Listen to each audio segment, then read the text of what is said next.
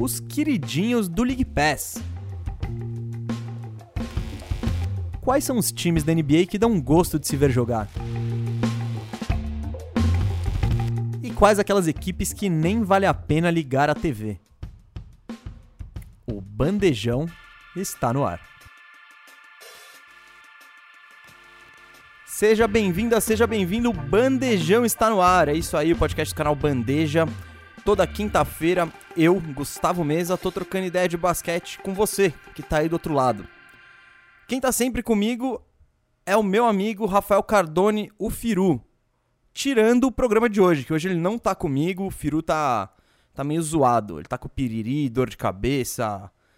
Ele tá zoado. Ele acha que não é Covid, né? porque deu uma febrinha e tal, mas ele, ele acredita que não seja, acha tá mais para uma intoxicação alimentar, mas ele tá se cuidando, tá precavido e não tá aqui hoje comigo, né? Me deixou na mão. Mas tudo bem que substituímos o Firu em alto nível hoje com um cara que já é meio da casa aqui, né? Ele tá aqui direto, ele tá em todos os lugares na real. Ele tá na Record, na área restritiva, ele tá no Yuri, tava na ESPN, e agora tá aqui, sempre um prazer recebê-lo, Marcos Vinícius Martins, o Marquinhos. E aí, Marquinhos, beleza? Beleza, Gustavo. Prazer estar aqui com você, com a galera do canal Bandeja de novo, substituindo o grande Firu que está no DM, metendo aquele Paul Pierce clássico.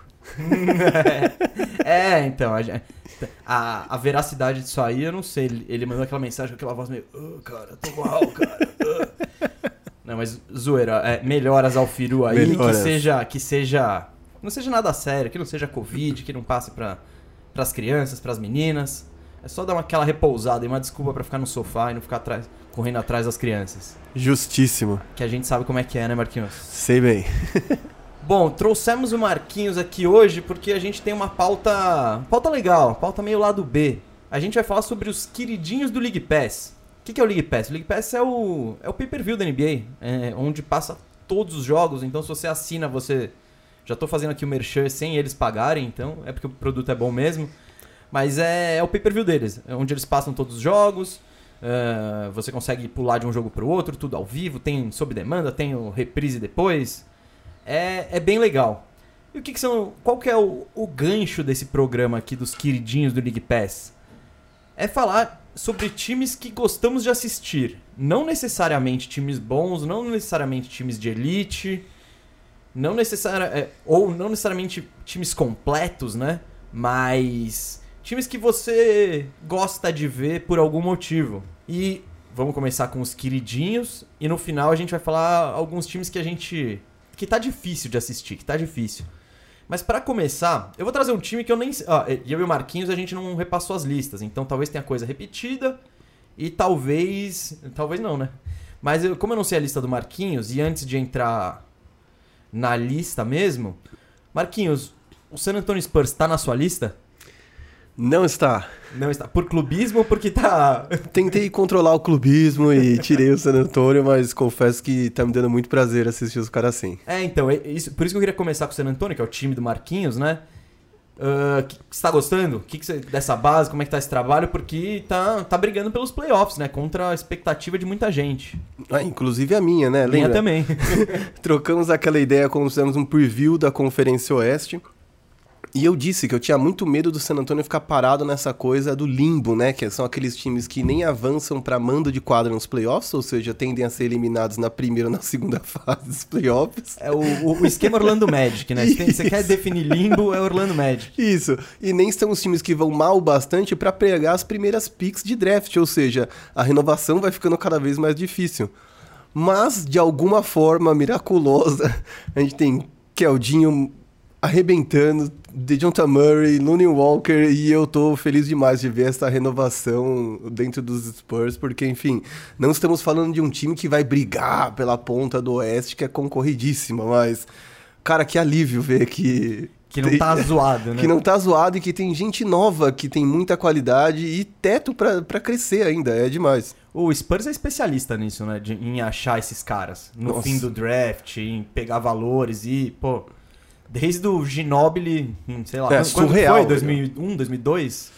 Acho que é 2001 o, Gino, o, o Ginoble, porque depois tem o Tony Parker. Que também é outro, que eles que pegam é na mesma pegada. Que eu vi o documentário, inclusive recomendo. Eu vi tem também. no Netflix, é muito legal, muito legal mesmo você entender a importância que ele tem pra França, né? É, isso eu acho mais legal do documentário. É, é ver como, como ele é ídolo lá. Porque a gente aqui não tem tanta dimensão, né? Porque, pô, a gente sabe mais quem são os ídolos no basquete americano, quem.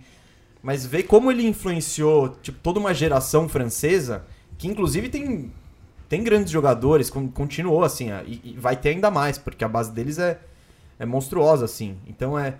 Mas ver esse exemplo que é o Tony Parker é legal. Não, é, é muito legal. é Ver o Thierry Henry falando com um cara com uma aura de ídolo, assim, sabe? Tipo, eu admiro o Tony Parker. Exato. É- é- e é parça, né? O Henry é parça dele. É tipo, acontece um parça. negócio, um liga pro outro. é- Isso é legal também. É muito legal, mas assim, voltando pra esses tempos de agora, é isso. Acho que o San Antonio é especialista em não só garimpar, como trabalhar esses caras, né? Desenvolvê-los. Então eu realmente tô bem surpreso e bem feliz. O Spurs não tem pressa, né? Não. Eles. Um, um exemplo bem legal disso é o próprio Thiago Splitter. Que ele nem veio. Ele, ele- quando ele veio pra NBA, não é que ele, que ele veio cru. Ele já tinha, sei lá, 27 anos e era MVP do Campeonato Espanhol. Então, era um cara consolidado. Mas ele amargou pelo menos um ano de banco, banco mesmo no Spurs, até entender o sistema, até saber o que, que o Popovich queria dele. E aí, quando o Popovich pegou confiança, bom, botou ele no fogo mesmo e ele correspondeu. Então, é isso. O, quem que é os, desses favor, desses dessa molecada? Porque o Spurs tem tem o DeJounte Murray, tem o Derek White que voltou agora, Uhum. voltou bem com restrição de minutos, mas voltou legal. Lonnie Walker, o Keldon Johnson, o Keldinho. Keldinho. Quem desses moleques acha que é o melhor aí, que, que você põe mais fé? Caramba, quem é o melhor? Eu ia dizer que o meu favorito talvez seja o Murray pela história, porque teve uma contusão, enfim, se recuperou e eu tô feliz demais de vê-lo em alto nível de novo. Mas eu acho que talvez o Keldinho seja o cara com o teto mais alto de desenvolvimento. Não necessariamente agora ele é o melhor jogador dos Spurs, nós temos o DeMar DeRozan lá, não pode esquecer que o cara tá lá. E tá voando. E tá voando. Nossa, ontem ele deu uma enterrada. Meu Deus do céu, os caras do Grizzlies foi foda. Mas é, eu acho que o Keldinho é o cara com um teto maior desenvolvimento. Acho que vai ser um, um trabalho diferente nos dias de hoje, né? Pra não só é, desenvolvê-lo, mas convencê-lo de que vale a pena continuar na cultura Spurs. Então, eu, eu faria um esforço. Eu acho que vale a pena. É, o- é o cara que eu tenho mais esperança de crescimento. Eu gosto muito do Keldon Johnson. Ele talvez seja o, o cara desses com potencial pra ser mais completo. Uhum. Eu gosto muito do DeJounte Murray. Eu acho ele... Ele é meio que um Rajon Rondo nos tempos bons, assim. Com o, o- o positivo e o negativo, né? É aquele armadorzão que organiza, tem... Pô, ótimo na defesa, grande envergadura. Mas que ainda não tem aquele arremesso que faria dele um, um cara de outro nível, de outro patamar. Ao mesmo tempo, o Derrick White tem esse arremesso, mas ele não é tão. eh, O Derrick White eu acho ele muito. Ele é muito correto, assim.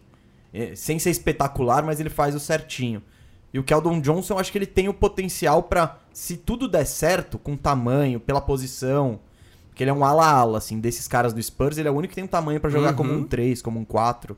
Então eu acho que ele pode explodir. Só pra terminar o Spurs aqui, o, e pra deixar o Pacheco, o Pacheco do, do, do Peleja, né? Feliz, né? Porque ele reclama sempre que a gente não fala de Spurs, então agora já estamos pegando aqui e ainda a área nobre do programa, que são os minutos iniciais. Então, Pacheco, olha a moral. Você acha que o Spurs nesse momento tá em oitavo do, do, do Oeste? Vai chegar o trade deadline. DeMar DeRozan é, tá perto do fim do contrato. Lamarcus Aldridge tá perto do fim do contrato. Qual que você acha que vai ser a postura do Spurs? Vai falar, não, essa é a nossa base, vamos manter pra ir o melhor possível?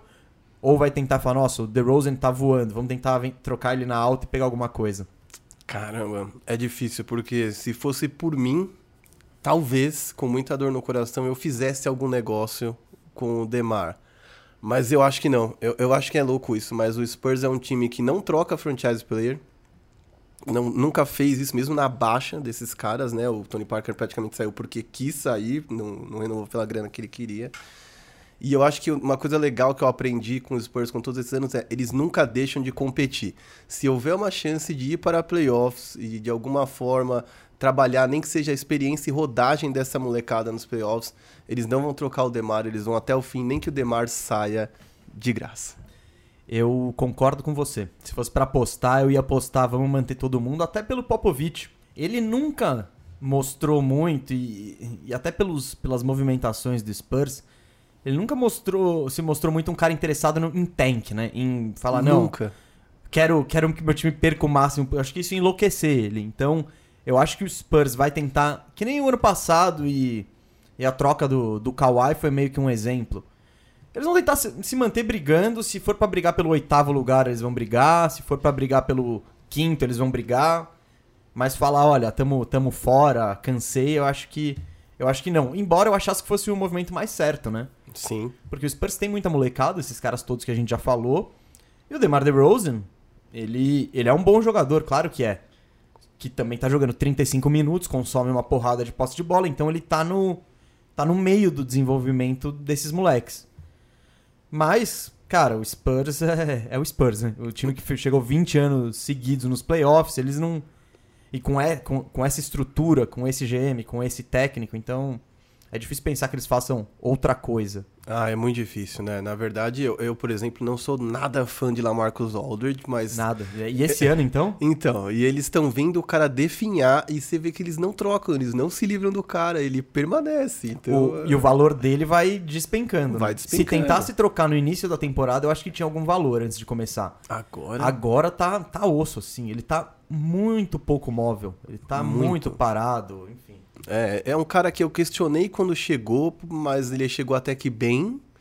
E depois ele só definhou, né, cara? É, é até triste porque, enfim, acho que realmente ele era muito bom, muito bom mesmo. E se ele tivesse chegado em outro momento, talvez a gente brigasse pelo topo do Oeste com ele.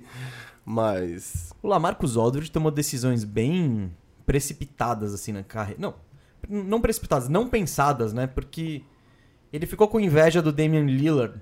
Que tá, o Damian Lillard tava tendo todo o holofote nele e tudo mais. E pediu pra sair. E aí foi pro Spurs, achando que ia jogar com o Kawhi, com tudo mais, e deu aquele rolo. Cara, era, tem, tem um cara melhor pra jogar com o Damian Lillard do que o Lamarcus na, na- no auge.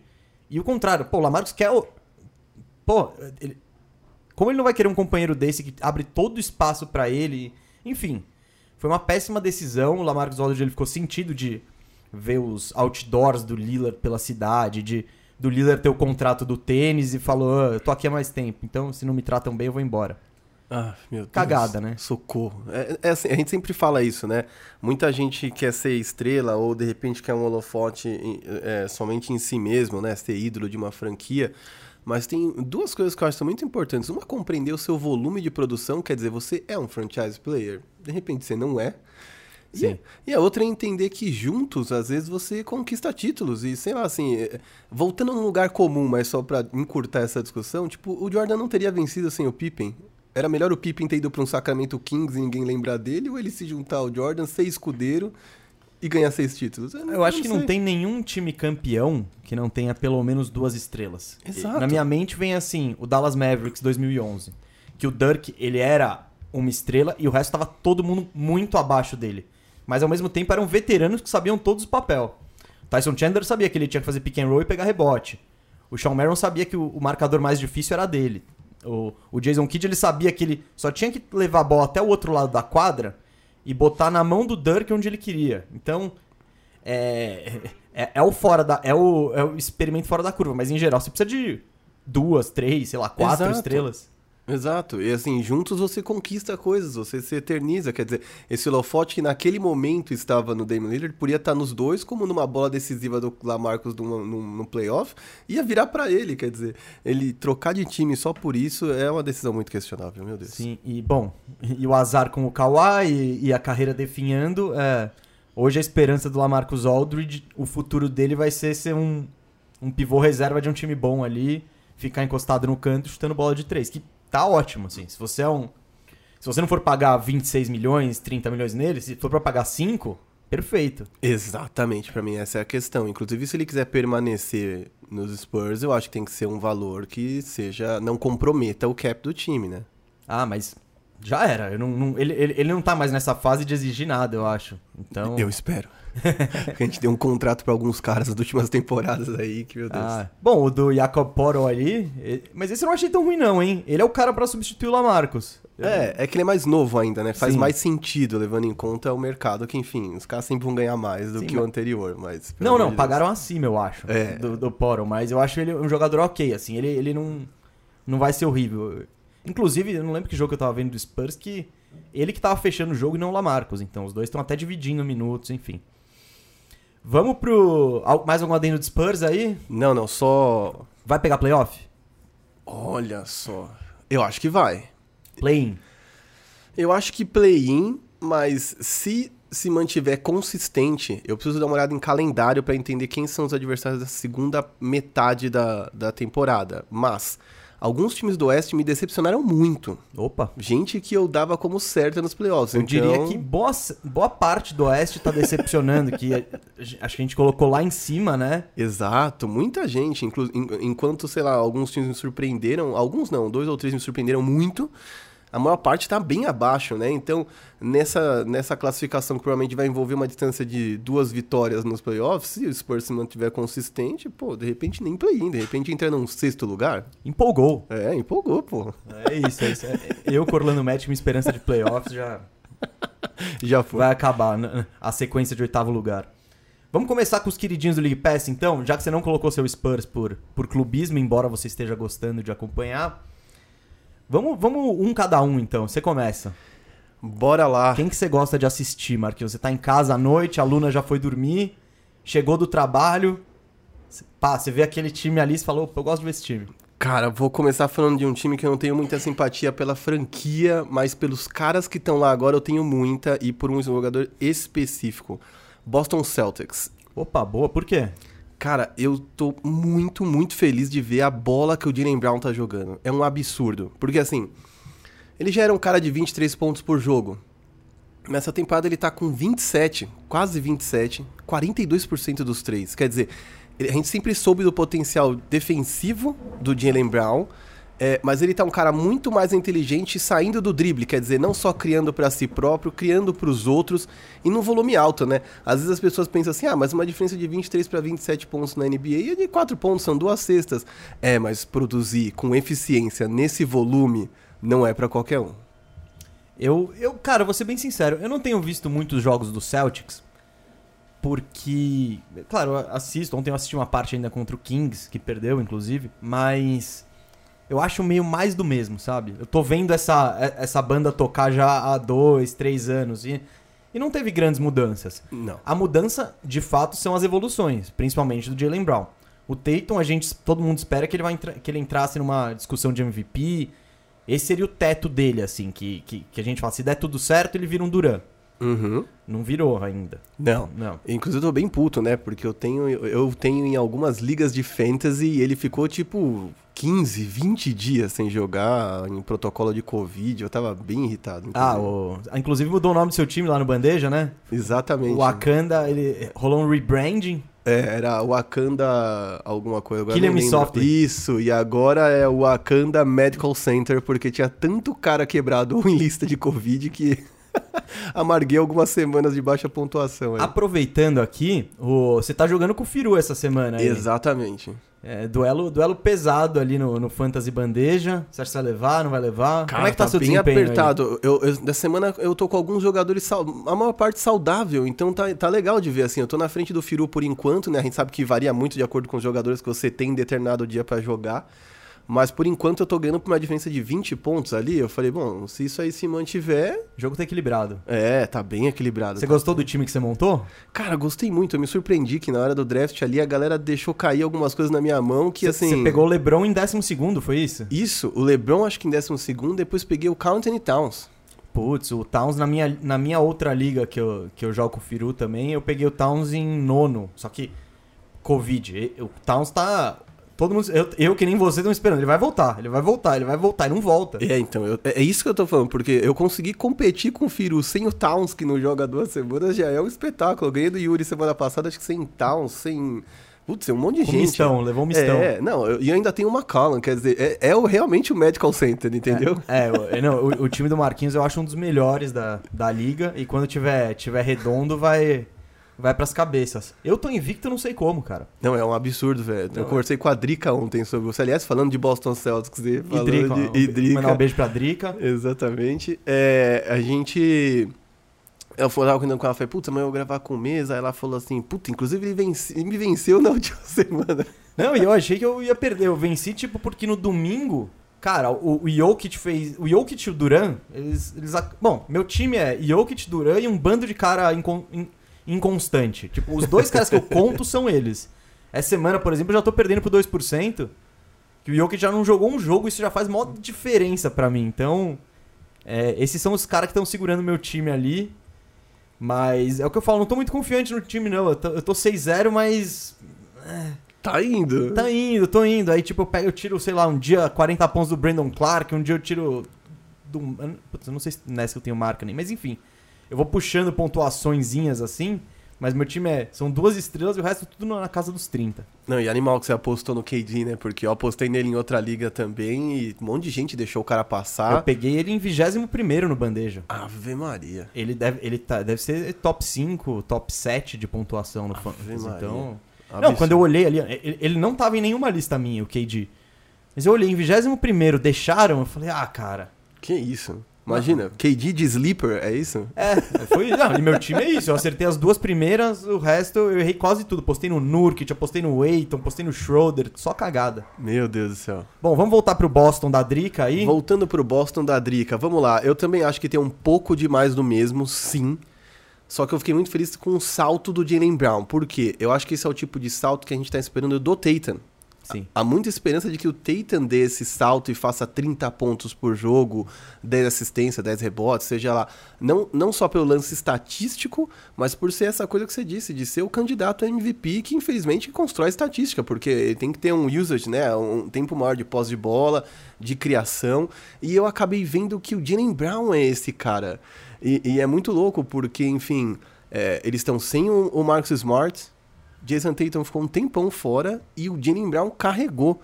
E eu, e eu tendo a pensar, não sei o quanto eu estou certo, eu, ainda, eu não leio todos os insiders de Boston, mas eu começo a ver que o real líder, o cara do huddle, o cara que junta ali na galera e fala, vamos vencer, vem na minha, talvez seja o Jalen Brown. Ah, sim, ele, ele talvez seja. é, Eu e o Firu, a gente discute muito isso de liderança, né? Já discutiu, já rolaram várias tretas aqui. porque eu vejo que tem dois tipos de liderança: tem a liderança de carisma de e tem a liderança técnica. O, o Jalen Brown é claramente um líder. Bom, ele tá se tornando um líder técnico. é, o que você falou do Jalen Brown, eu concordo plenamente. O, o melhor ponto do Boston nessa temporada, a coisa mais legal de ver o Boston, é o Jalen Brown se tornando um jogador cada vez mais completo. A evolução dele temporada a temporada é, é, é muito clara. Só você, bom, só você pega. Estatísticas não dizem tudo, mas você pega estatística, você vai ver todo ano um saltinho. Ele tá muito confortável criando o próprio arremesso, é, indo pro drible, batendo. Então. E sem perder. é, e sem comprometer a eficiência, né? Então, esse salto do Brown. E é por isso que eu acho que o Boston não, não, não tá muito afim de fazer grandes mudanças. Eu acho que eles fecharam, ó. É Smart, Brown e Tatum, a torcida gosta. E essa é a nossa base, assim. Eles podiam tentar trocar um deles por uma baita estrela, sei lá. Se você ligar pro Washington e oferecer o Brown pelo Bill, eles trocam na hora. Pô, Ent- mas, mas o Boston não, eles falam, eles estão, ó, tipo, "Va- vamos com esses moleques aqui, vamos, vamos ver, vamos ver onde a gente chega. Eu acho um bom time, eu acho um time interessante, eu gosto do técnico, o Brad Stevens faz um baita trabalho. Eu só não tô vendo tanto esse ano porque eu acho que eu já sei o que, eu- o que esperar, já sabe? vi bastante disso É, aí, é. Não, faz, Ano faz total ano sentido. ano, não, mas, faz total tipo, sentido. Os- é, é- é um time muito bom. Eu não sei qual é o teto dele. Porque o o leste tá. tá mais da pesada, mas. Cara, mas você tem duas estrelas com menos de 25 anos e um dos melhores defensores da liga, cara. Isso aí já, já é um. Já é um ponto de partida excelente. Se o Kemba Walker voltar e. Enfim, e for melhor que o ano passado, que ano passado ele deixou a Sim. desejar, se ele. Principalmente na reta final. Exato. Então. Que é um cara que eu não confio tanto assim pra ter Sim. nesse papel. Eu acho ele. por- que nem aquele jogo, acho que foi contra o, o Toronto, jogo 3 nos playoffs do ano passado, que foi da bola do Anunobi. Uhum. O Jalen Brown, o, o Kemba Walker fez uma jogada maravilhosa. Não sei se lembra, uma assistência que ele trouxe. Cara, ele trouxe. Ele chamou dois lá na- meio na cabeça do garrafão do lance livre e meteu uma assistência pro Thais, que tava sozinho embaixo da cesta e fala, uau. Mas aí tem uma, umas pós de bola, que nem eu lembro uma, uma contra o Crowder, na série contra o Miami, que o Crowder simplesmente muito maior, tão ágil quanto botou ele no bolso, assim. Então, Uhum. essa questão do tamanho é, me deixa meio receoso quanto ao, ao que esse o Kemba Walker pode oferecer. Mas claro, ele como o terceiro melhor jogador do time, tá, Tá, ótimo, ok. tá ótimo. Se ele produziu o que ele produziu, pelo menos na temporada regular, vai, Sim. do Celtics, eu acho que é uma boa notícia, porque de verdade é, não existe resposta à altura no leste, talvez não tenha na NBA, pro poder ofensivo do Nets. Sim. Mas o resto em torno do Nets, do, do Big Three do Nets, não é tão bom assim de execução nem de defesa. Então eu imagino que esses Celtics, jogando o melhor basquete de suas vidas, nesse Big Three que eles têm, que é Tatum, Kemba e, e Brown, eu acho que tem condições de executar melhor. Então é difícil, eu não tô dizendo aqui que o Celtics é quem vai tirar o Nets dos playoffs, mas quero dizer, se eles conseguirem executar e desempatar na defesa, eu acho que eles podem ir longe. Agora, o Kemba precisa comparecer. Sim, bom, o Nets, ele. A gente fala bastante também, mas todo, todo, toda semana eles dão mais notícia pra gente, né? Mais Exato. motivo pra trocar ideia. Exato. Porque, cara, a, a defesa deles é Inexistente. inexistente. E o ataque, cara, o ataque é demais. Eu, eu- que jogo que eu vi essa semana? Acho que foi contra o Clippers que eles ganharam? Sim, Foi, né? terça-feira, eu acho. Isso, isso. Cara, eu gostei muito de umas, de umas posses ofensivas do time sendo inteligente o suficiente pra explorar o cara que tá marcado pelo, pelo pior cara. Pô, o Kyrie Irving tava deitando. O Kawhi falou, agora sou eu. O Kyrie Irving só soltou a bola. Falou, eu, não, eu, não, eu não vou enfrentar esse cara. E é, É isso, isso. você tem... Se eles souberem fazer isso, cara, vai ficar muito difícil de parar.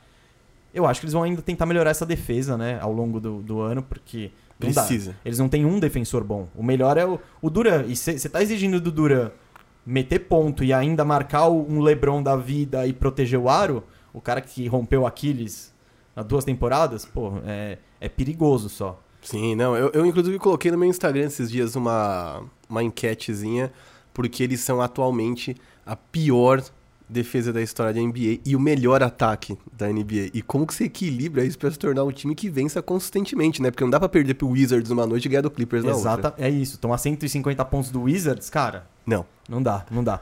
Bom, vamos, desvirtuamos aqui do Celtics contra o Nets e tal. Agora eu vou trazer um queridinho meu, que é, que é um, eu, não, eu não sei se é queridinho de muita gente, não sei nem se, se alguém parou pra ver. Cleveland Cavaliers. Cara, o Cleveland Cavaliers nesse momento ele é. Bom, pelo menos ontem, quando eu fiz essa listinha, ele era o sétimo do leste, com 10 vitórias e 11 derrotas. Você vê que não é nada excepcional. Porém, esse era um time que eu dava como quase certo a lanterna do leste. Eu tava esperando o pior do, do Cavs. E, cara, tem umas coisinhas que eu acho bem interessantes. Ah, o ataque é aquela coisa, não é nada. É, é o segundo pior ataque da NBA. A defesa é a sétima. Mas tem umas coisinhas legais, por exemplo. Eu, gosto, eu, tô, eu tô gostando muito de ver o Sexton. Ah, ele, ele ainda é irregular e, e ele. A, a questão dos companheiros, da falta de poder em volta também ah, pode prejudicar, mas, por exemplo, o que ele fez contra o Brooklyn, ele sozinho Absurdo. ganhou do Big Three. Absurdo. Então, e com uma confiança. E com... O Sexton tá melhorando muito o nível dele. É, e tá se tornando. Ele tá sabendo dosar melhor a velocidade e a hora de acalmar o jogo. Então, tô gostando de ver isso. A- o backcourt junto com o Garland, Sexland, né? Sexland. que o Cavs ele, ele, ele acha inapropriado abraçar esse, esse slogan.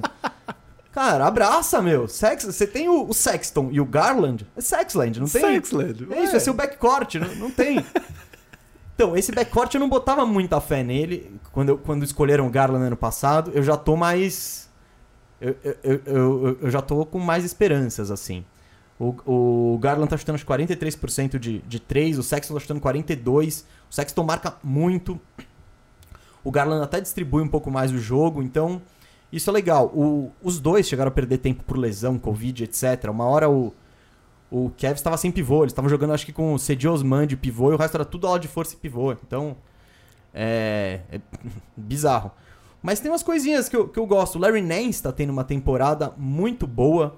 Excelente. Tipo, é, as estatísticas não mostram muito. Ele tá com 9 pontos, 7 rebotes, 3 assistências, jogando pra caramba, jogando 34 minutos. Mas a principal talvez seja os roubos de bola. Ele tá com 2.1 roubos de bola por jogo. E ele defensivamente vai muito bem porque ele é versátil, ele, ele tem ele tem tamanho, tem envergadura, consegue buscar uns caras fora. No ataque eu acho ele um bom passador. Então, eu acho interessante. E falamos no programa passado, né, com o Firu, do Isaac Okoro, que é um moleque que se aprender a arremessar vai ter um futuro gigante e se não aprender vai continuar na liga, Uhum. porque é um bom marcador.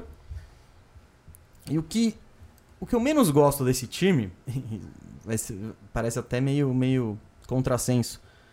Andrew Drummond, eu acho, você vê as estatísticas dele? 18, 15, Rei do Fantasy. é, é o rei do fantasy.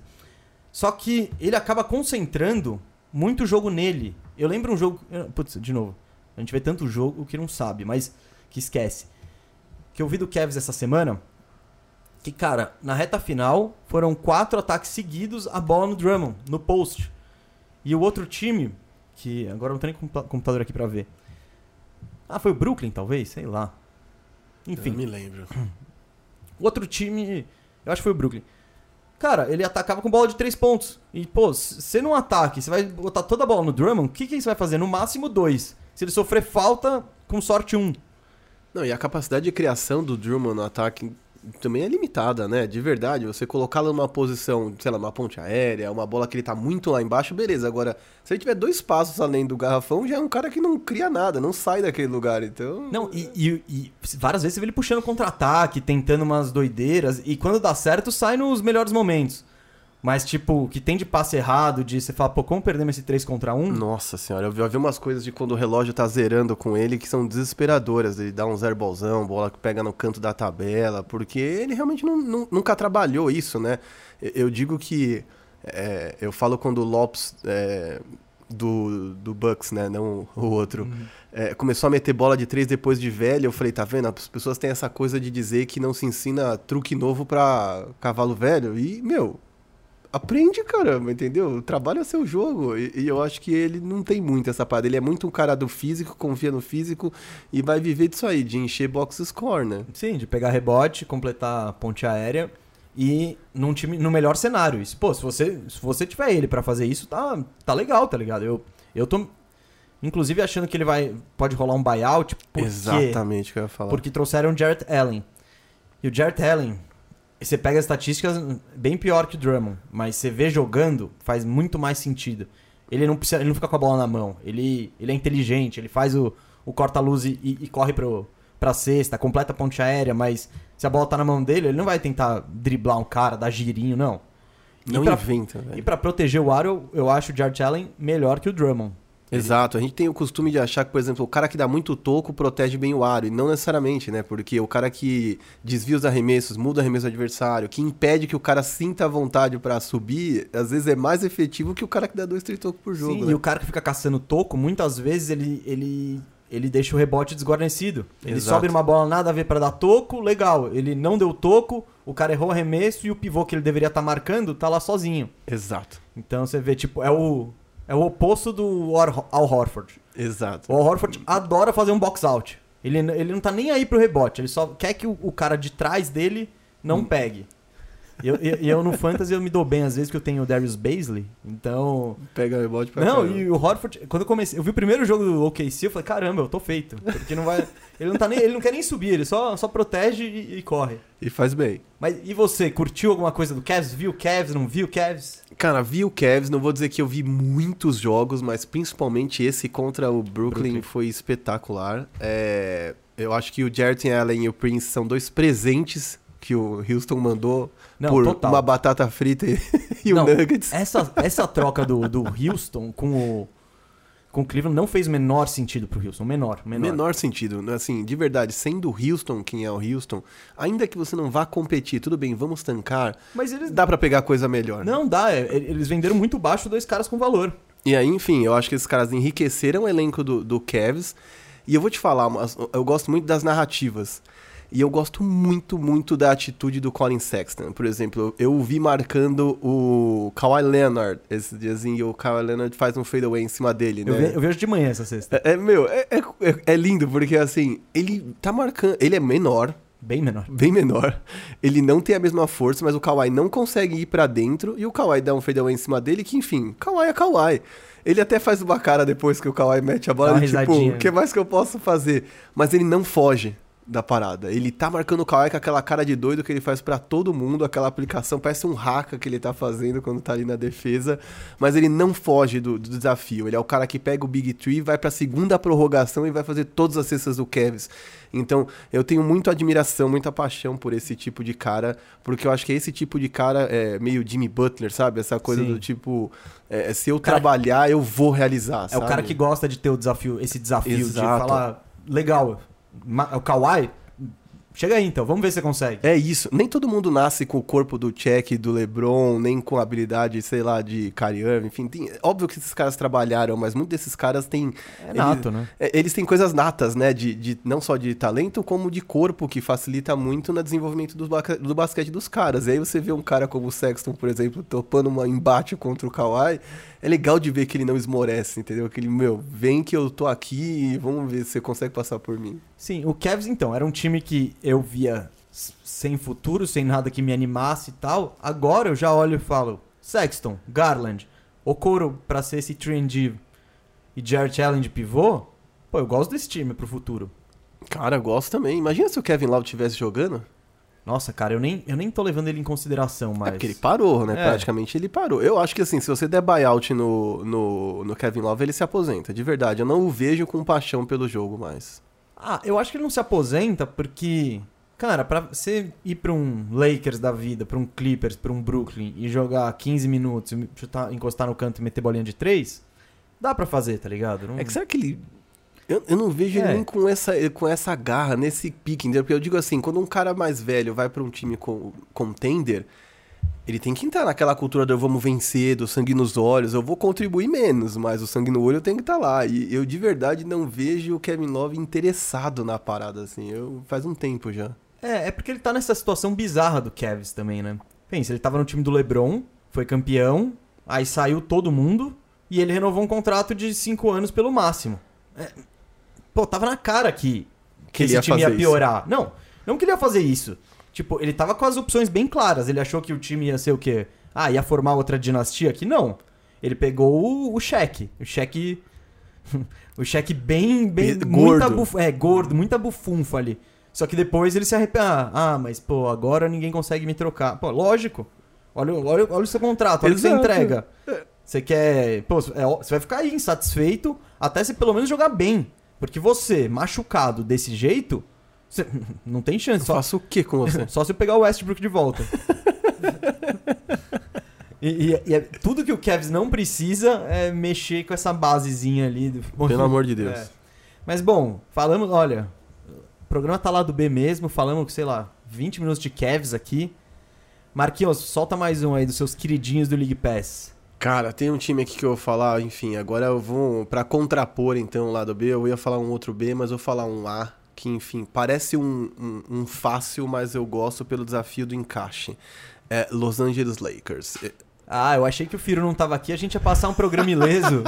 Não só não vai passar ileso, como tem mais queridinho que o, que o Firu vai gostar aí, que eu vou falar.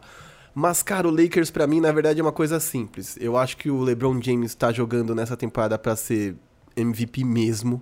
Acho que assim, ano passado ainda tinha uma discussão de Anthony Davis e eu acho que esse ano é claramente LeBron James. É... E pra mim tem sido muito legal ver alguns encaixes que tem acontecido nesse time. Porque, ok, eu sempre disse que era favorito, eu vim aqui, a gente gravou, eu falei no área restritiva, falei com o Yuri também. eu acho que eu não vi ninguém no mundo dizer que o Lakers É, não é que favorito. não era favorito. Mas, alguns encaixes interessantes, né? Você tinha dois pivôs que eram grandes de- caras defensivos, mas que eram incapazes de pontuar no garrafão. Aí você trocou por um cara que pontua, que é o Montrez, mas que não marca nem a própria sombra. Então, como é que você vai compensar isso? É, eles trouxeram dois. É que é eles trouxeram dois caras bem opostos, né? Exato. Porque antes você pega o Javel McGee e o Dwight Howard, é a mesma coisa. Sim. É, só muda. Não vou dizer só muda, só muda. Nem o temperamento muda. Os dois são doidão. Os dois são malucos. Agora com o Gasol, o Gasol ele é um pivôzão pesado, que passa bem, que joga fora do- da linha de três, tem tamanho, é o cara pra, pra dar trombada em pivô grande, pra, no Jokic da vida. No... E quando você não precisa disso, eles trouxeram o Montrezl Harrell, que é um cara dinâmico, que faz pick and roll, que faz enterradas, que até tem um joguinho de meia distância Tá mais ou crescendo, menos, né? Tá melhorando. É. Então é... E é isso. você- e, você- na- e a verdade, você não precisa de nenhum dos dois. Sim, se você tiver que marcar um pivôzão mesmo, vai ser o Davis, É, né? no playoff vai ser ele que vai jogar. Então o Lakers, cara, era o que a gente tá falando, tem muita opção. Tem muita opção. E aí, uma coisa legal também, né? É, o LeBron James na temporada passada foi o cara liderou em assistências, né? Com mais de 10 assistências por jogo. Nessa temporada ele tá dando 7.5. E é interessante ver que essa queda, pra mim, tem muito a ver com o Schroeder. Sim, que agora ele. Antes, não, ano passado ele precisava ser o armador porque não tinha nada nem perto. Era o Rondo, né?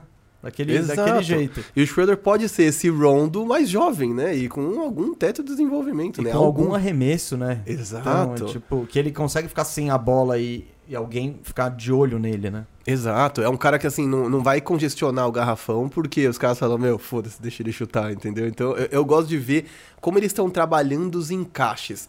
Eu acho que talvez é. É engraçado, a gente tá falando do Boston e o Lakers talvez seja um favorito, segue favorito, mas não é mais do mesmo. É um, é um novo encaixe, uma nova química.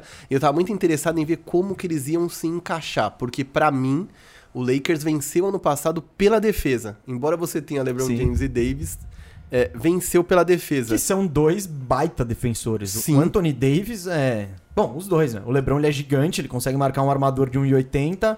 E eu, eu já falei aqui algumas vezes. Eu lembro, em 2012, eu tava na Espanha e eu vi o- os amistosos pré-Olimpíada dos Estados Unidos.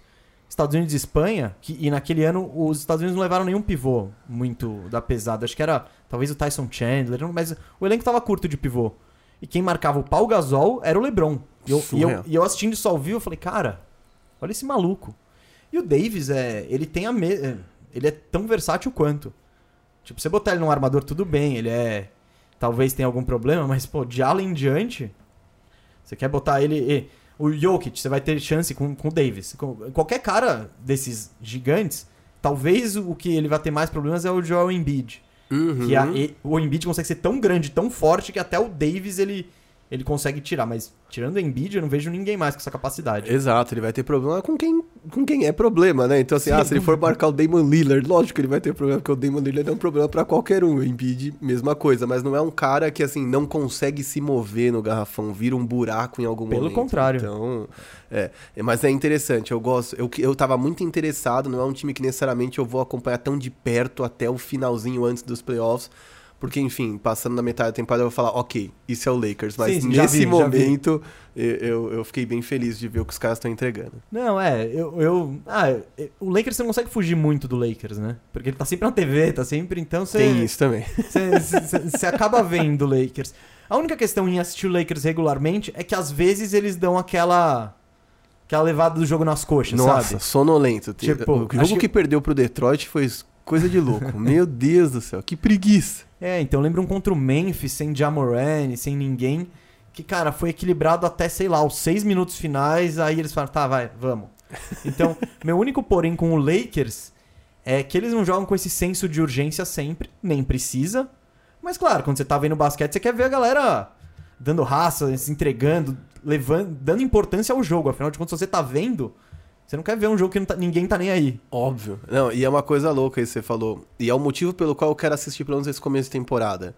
Ano passado, pra mim, o Clippers pecou porque jogou como se fosse vencer quando quisesse. Sim. E eu tenho muito medo que o Lakers faça a mesma coisa. Então É eu que o quero Lakers- acompanhar. O Lakers tem um embasamento, tem, tem tipo, tem um passado pra sustentar isso. Exato. A gente vence quando quer, porque já vencemos quando quisermos. É isso. O, o Clippers, ele entrou a temporada passada com uma postura de tricampeões, sem ter ganhado nada. É. Pelo Sendo tem um cara que conseguia sustentar isso, que era o Kawhi.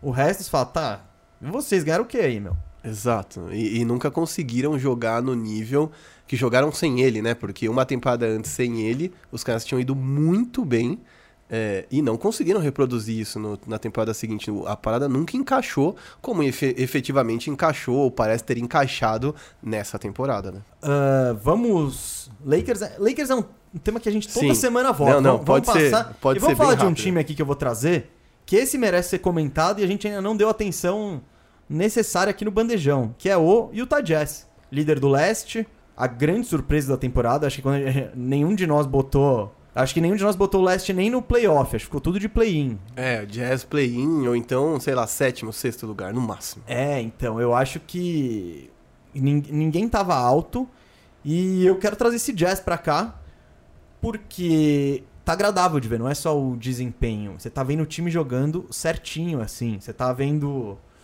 ah, vou falar um pouco do Jazz. Ele, ele é, o, ele, ele é muito equilibrado. Ele é o quinto, quinto ataque da NBA, é o sexta defesa e tem uns dados muito legais. Tipo, por exemplo, ele, ele, ele não é especificamente. Ele é o 17 que, mais perde, que menos perde bola. É só o 19 em assistência, mas tem coisas que eles fazem muito bem.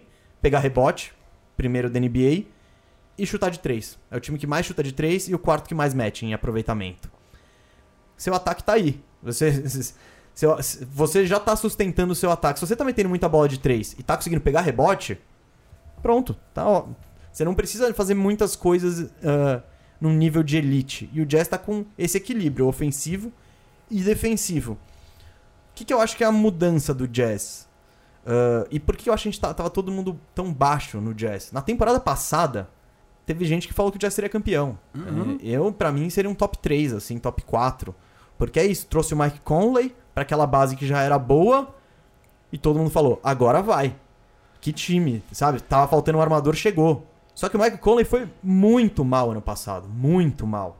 E pra mim, a- o maior motivo do Jazz estar tão bem é a evolução do Mike Conley. Ele, ele é o armador que o time, que o time precisava e ele tá entregando. Eu trouxe as médias dele ano passado. 14.4 pontos, 4.4 assistências, 2 turnovers, 40% de arremesso de quadra e 37% de arremesso de 3. Esse ano, 16.8 pontos, 6.1 assistências, os mesmos 2 turnovers, 44% de quadra e 40% de 3. Eu fui ver as médias do Mitchell, do Gobert, de todo mundo, elas permanecem quase iguais. Eles estão entregando e, e em eficiência em tudo. Então, pra mim, o que muda mesmo é você ter um armador bom. É, E, o Conley ano passado, é, o mesmo cara, ele não era um armador tão bom assim, agora ele é um Não. armador bom. E o que é legal, e o Conley mesmo admitiu isso já. Ele, ele teve dificuldade pra se adaptar a jogar com um pivô que é um rim runner, que é um cara que não tem arremesso, que ele finaliza no aro. Ele passou quase a vida inteira jogando com o Mark Gasol, que é o oposto disso. Ele é mais um Exato. cara de pick and pop, que faz o corta-luz e fica esperando pro arremesso. E ele admitiu que ele, cara, ele, ele, ele, ele penou, penou pra pegar esse entrosamento e agora tá rolando. E o time tá, tá sentindo essa melhora. Não, cara, é fantástico ver isso. E eu diria mais que até o, o lance, não mais, mas junto ao lance dele não ter jogado com um tipo de pivô que é o Gobert, é, eu lembro de entrevistas dele falando assim, nossa, o, o estilo de jogo que a gente jogava em Memphis era muito mais simples, muito mais solto. E o Quinn Snyder é um cara que tem esquemas e movimentações muito mais complexas. Então eu realmente tive que estudar o jeito que eles jogam para entender onde quem ia estar onde e o que a gente deveria fazer em certos momentos. Então, e cara, para um cara que é- foi trazido para ser maestro, é fundamental. É como se fosse um quarterback que não sabe qual é o playbook. Então, é, é muito, muito complexo essa situação. E é muito legal ver que ele clicou nessa temporada, porque olha o salto que esse Jazz deu. Eu não acho que vá se manter no topo do Oeste até o final da temporada. Mas, mas o home court já é, é realidade. O home sabe? court é, realidade, é isso. É, o salto que a gente esperava de algumas outras franquias do Oeste veio no Jazz. Então, pode printar aí que eu acho que o Jazz estará com o mano de quadra nos playoffs e será uma ameaça, tá? Eu acho que o Mike Conley jogando a bola que ele tá jogando hoje, talvez é, esse Jazz de hoje não perdesse para o Nuggets como perdeu nos playoffs. Eu acho que é um time que pode entregar mais e que pode ser mais consistente, principalmente. Assim, aquele, aque- aquele Nuggets jogou o máximo, eu acho, naquela série. Sim, né, que o Jamal Murray fez. né? exato. Então não, não tem tanto mais pra subir. O Jazz já subiu esse degrau. Subiu mais um degrau, é e sobre o que você falou do Memphis, é, é muito legal a comparação, porque também não é só o Mark Gasol, ele também jogava com o Zach Randolph, que é um ala de força das antigaças, assim, é o cara que pesado, que joga no, no bloco ali, que vai receber bola isolada ali pra ele trabalhar no post-up individual contra alguém. Ah, hoje esse Jazz não, esse Jazz você tem quatro, você tem mais três, é o Conley, três chutadores e esse pivô que é um rim runner. Então, mudou bastante assim. E legal que o Conley, e Con- Conley é um cara que eu sempre gostei. Eu fiquei decepcionado com ele ano passado, acho que como todo mundo. Então é, é legal ver isso. Outro ponto que eu acho que vale destacar do Jazz é que o elenco complementar tá, tá melhor, tá mais tá mais confiante. O Jordan Clarkson foi um contrato que eu critiquei, inclusive. Cara, tá entregando bem, ele tá fazendo 17 pontos de média. Melhor peladeiro da NBA, bicho. Cara, então, ele tá menos, né? Ele, ele, ele tá um peladeiro mais consciente. Antes, antes, nos outros times, ele era um peladeiro sem consciência, que arremessava qualquer bola e tal. Hoje não, ele sabe que ele vai sair do banco pra ser meio peladeiro. E legal, tipo, estão pedindo isso dele. Não desperdiça a bola, só isso, velho. É, não desperdiça a bola. E, a gente tem um monte de grandão lá pegar rebote, tá tudo bem. Então, E eu- o que eu acho interessante nesse esquema do Jazz, principalmente nesse volume, nessa eficiência na bola de três, é que isso compensa uma coisa que pra mim talvez seja problemática. Imaginando o Jazz numa final do Oeste, por exemplo. Vamos chutar lá em cima, num teto máximo. Final do Oeste, final da NBA. Pra mim faz muita falta um companheiro de qualidade pro Mitchell. Que é um cara que, enfim, eu achei que o Check foi muito escroto com ele no que ele fez Muito, no, muito. no TNT. Achei que foi um negócio muito desnecessário, sabe? Eu acho que, assim, o criticismo da galera antiga, ok, mas chama o cara. Não constrange o cara no ar. só pra explicar o que aconteceu, é, o Utah Jazz tinha acabado de ganhar um jogo que tinha sido transmitido pros Estados Unidos todos, né? Porque a TNT é a, é a principal emissora. E aí, na entrevista pós-jogo, deram o fone lá pro Mitchell, o Shaq pegou e falou: Olha, eu acho você um grande jogador, etc e tal, mas você não tem o que é preciso pra ser campeão. E aí o Mitchell pegou, ficou. O que, só- que você tem a dizer sobre isso? E o Mitchell ficou. Ficou tipo, nada. Aí o Shaq deu uma. Ficou, ficou aquele climão, né? Óbvio. Ficou aquele climão, aí o Shaq deu, um- falou alguma coisa, aí o Mitchell respondeu, ah, vou trabalhar pra isso, deu aquela resposta meio padrão. É, ele falou assim: ah, não quero que você saiba pelos outros, eu tô aqui falando pra você o que eu acho na sua cara. E ficou tipo, mano. É, então. É o tem- uma- o que se ouve muito na mídia americana é esse ressentimento da galera das antigas com a mais nova. E, e os mais novos também não estão nem aí que eles vão no Instagram e xingam muito. Tipo, Sim, mas cara, com razão, né, meu? Eu acho que assim, é, o jogo como um todo evoluiu muito. E óbvio que eu acho importante você contar a história de. ah, as histórias, porque assim, pra gente que viu o Check and Kobe jogando junto, não tem nem discussão, uma das maior- meo- melhores, se não maiores duplas do século XXI do basquete. Mas 20 anos atrás tem gente que não tinha nascido. Ok contar a história, mas você menosprezar o cara de hoje é, de verdade, é muita falta de classe, assim, pra dizer o mínimo. Sim, sim, tá. Pegou muito mal. E o Shaq tá meio perdido. Ele falou, ele chamou, falou que o Jokic era, era russo outro dia também na trans... Tá. Geografia não é o forte de norte-americano, né? Vamos Ah, não. começar por aí. Geografia mundial. Acho é que na, na, na aula lá deles eles falam: você sabe nomear os 50 estados? É Você sabe isso. tudo que você precisa. É, é isso. Os O caras, resto- Eles são muito assim, eu não tenho a menor dúvida. Ah, nem. Não, lógico. E aí, assim, o que acontece? Eu tenho, apesar do Check ter sido escroto, eu tenho uma coisa na minha cabeça que é uma dúvida muito grande, porque o, o, o skin, né? Tipo, o, o, o biotipo, o estilo de jogo do, do Mitchell me lembrava muito do Wade, que é um dos meus jogadores favoritos de todos os tempos. Sim, também. E aí, o que que ficava pra mim? Ele vai ser um Dwayne Wade ou ele precisa de alguém melhor que ele e ele vai ser o sidekick, sabe? Ele vai ser o companheiro, o fiel escudeiro. E nesse time aí, ele claramente era a melhor força ofensiva que os caras tinham, mas não tinha um companheiro. E eu dizia, cara, precisa trazer alguém. Aí deram o contrato gigante pro Gobert e eu fiquei, meu Deus do Como céu. é que. O Gobert é o pivô mais bem pago da NBA hoje. Então... Quer dizer, hoje não, ano que vem, quando bater o é, contrato. e dele. sobear da história, né? Eu, acho que o contrato dele é muito, muito alto, né? É, acho que é 200 milhões. Cara, é muita grana isso pro Gobert, mas enfim. E aí eu fiquei pensando, como isso vai dificultar? Como é que eles vão trazer uma, um, um segundo cara, né, pra ser companheiro dele? E no final, talvez não precise.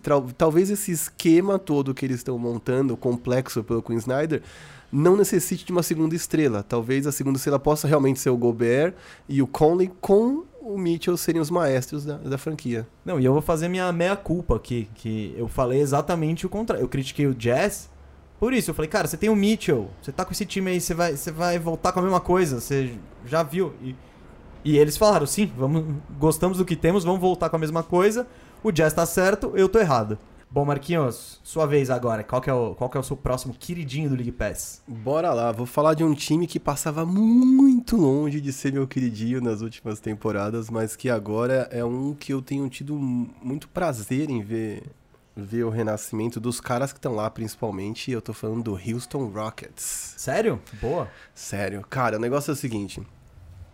Eu talvez tenha vi, começado a ver NBA na era das defesas, né? E eu sempre achei que se vence na defesa, enfim, eu tenho um apego por, por caras que se esforçam na defesa e por times que coletivamente se aplicam.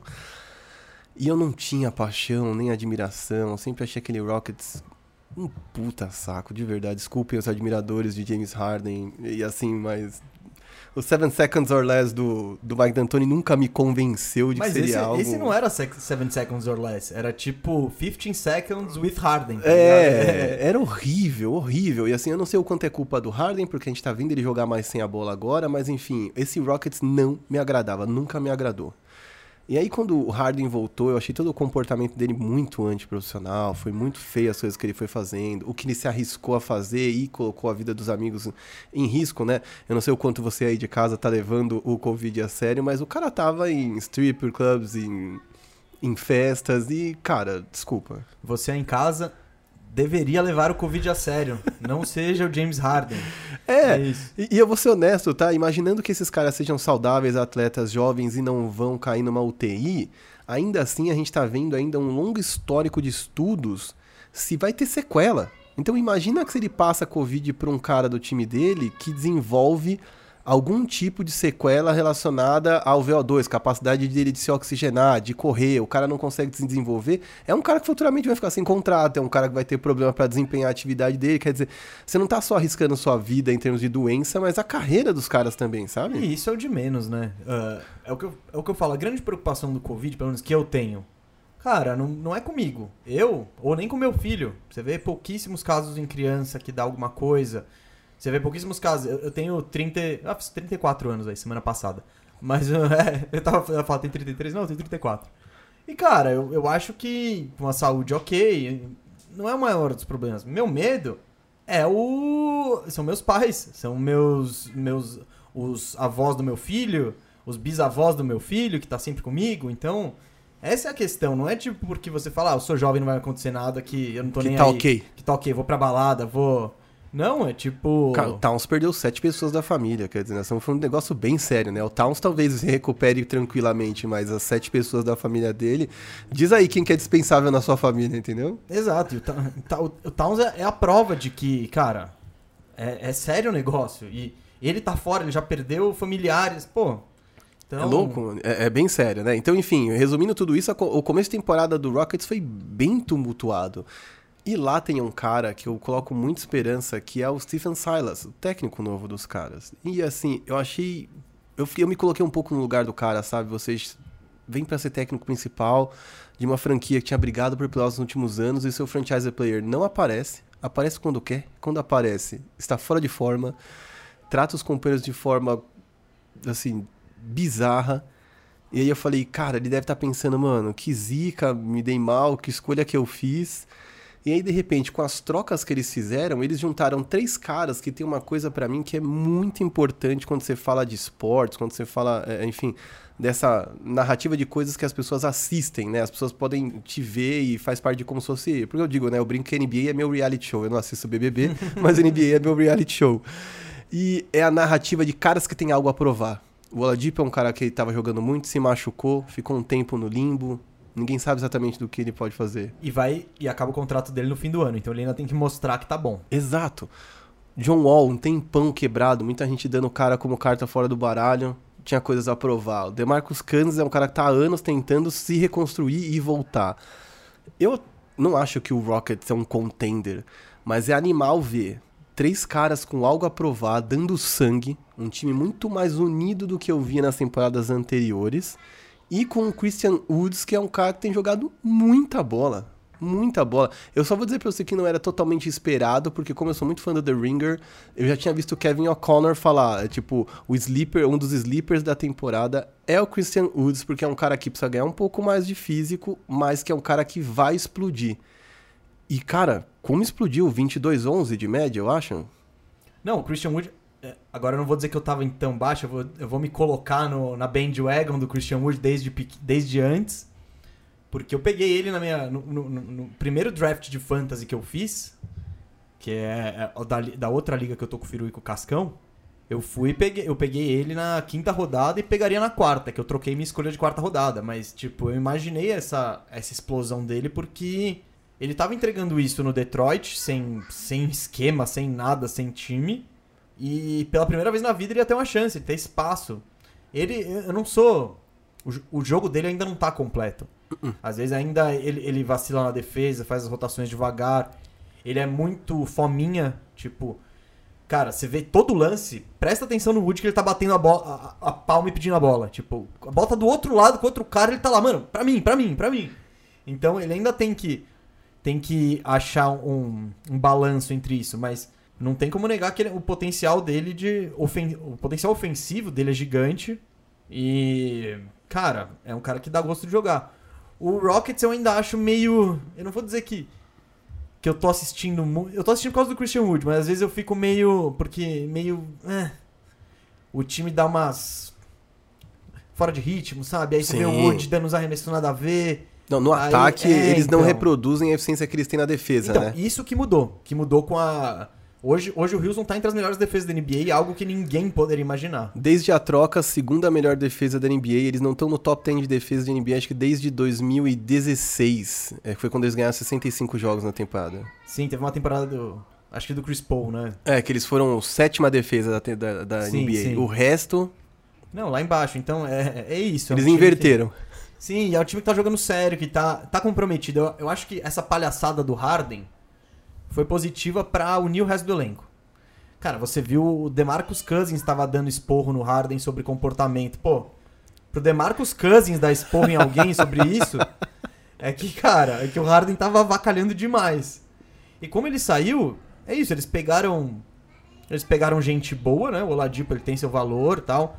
Não é um baita time, mas você vê que eles estão com esse, com esse com essa motivação a mais. Sim, eu achei que era um time que ia tancar logo de cara, vou ser honesto. Eu achei que era um time que só ia pegar expirantes e picks e vamos tancar logo de cara. Mas eu acho que eles eram meio um OKC, sabe? Ah, Vamos competir até onde der pra competir e depois a gente vê o que vai fazer. Eu falei disso no, no, no bandejão da troca. Na verdade, eles não podiam tancar, porque esse, o pique desse ano não é deles. Uhum. Então, tipo, mas o do ano que vem e o outro são. Então o que eu acho, eu até eu, eu imaginei um esquema OKC, porque quando o OKC trocou o Westbrook pelo Chris Paul, eles tinham um time muito bom pra tancar.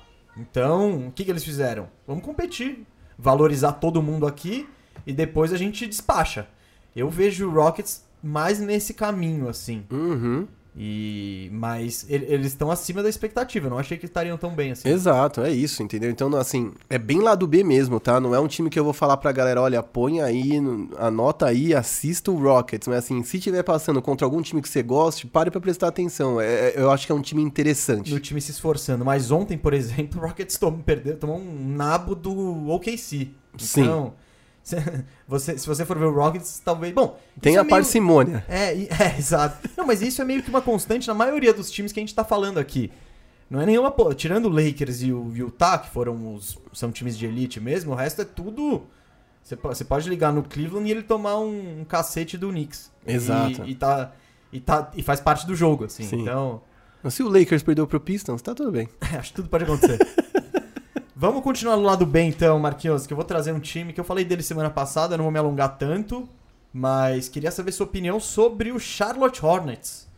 Décimo no. no- de- é, 10 vitórias, 11 derrotas, sétimo no leste, vi- vigésimo ataque, décima quinta defesa. Esse é um time que não é top 8 em nenhuma estatística grande, tirando uma. Sabe qual? Hum. A pergunta pro Marquinhos, adivinha? Cara, não faço a menor ideia. Que eu acho, agora eu vou falar que eu acho que é um motivo, porque eu só, só fui sabe, descobrir isso quando eu tava pesquisando ontem pro podcast. Que eu acho que é o motivo que eu gosto de ver esse time. Ele é o time que dá mais assistência na NBA. Ô, louco. É, né? Surpreendente. Eu também, não, eu também, quando fui ver, eu falei, caramba. Até porque eles não tem nenhum.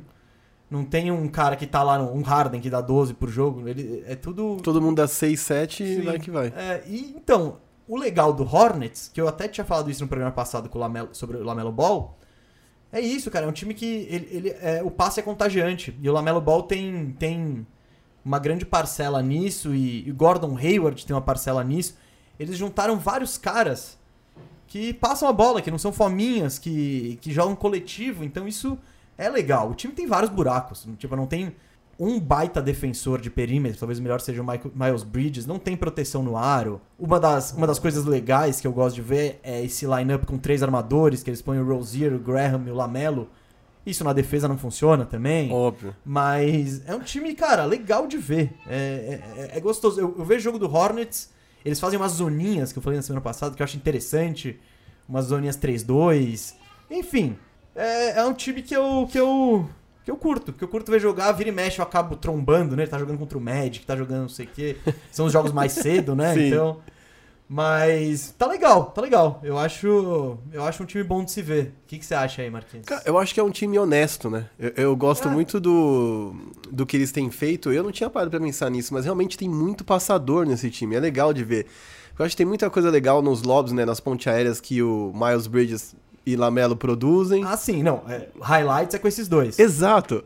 É, ontem, por exemplo, que o Lamelo rouba a bola do, do Embiid e, e complica um jogo contra o Philadelphia que tava acabado já. Não sei se foi ontem, agora, enfim. Não, seja lá ontem, quando você Ontem teve ouvir. aquela assistência por trás das costas do Lamelo pra cravada do Bridges. Eu vi esse. Isso, esse highlight O catavento, meu Deus do céu. Então é assim, é um time que produz highlights, é um time que tem um novato que é um cara que tinha muito hate, muita expectativa e muito hype antes mesmo dele começar a jogar na NBA, que é o Lamelo.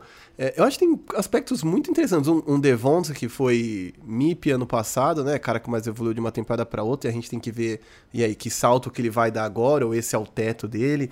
É, é um time interessante, cara. É um time que eu gosto. Eu não sei se eu pararia pra ver do tipo, nossa, meu, hoje o Charlotte Hornets vai jogar contra o Cleveland e eu não posso perder esse jogo. Pô, dois queridinhos aí, hein? que são dois Esse queridinhos. aqui é um, um mesa All-Stars. É isso. Mas agora um, um Hornets tem um outro time que eu acho que, sei lá, é um contender, alguma coisa assim, até pra ver como é que esses caras performam contra times que jogam para vencer, né? Sim. Porque, assim, é uma constante na NBA, por favor.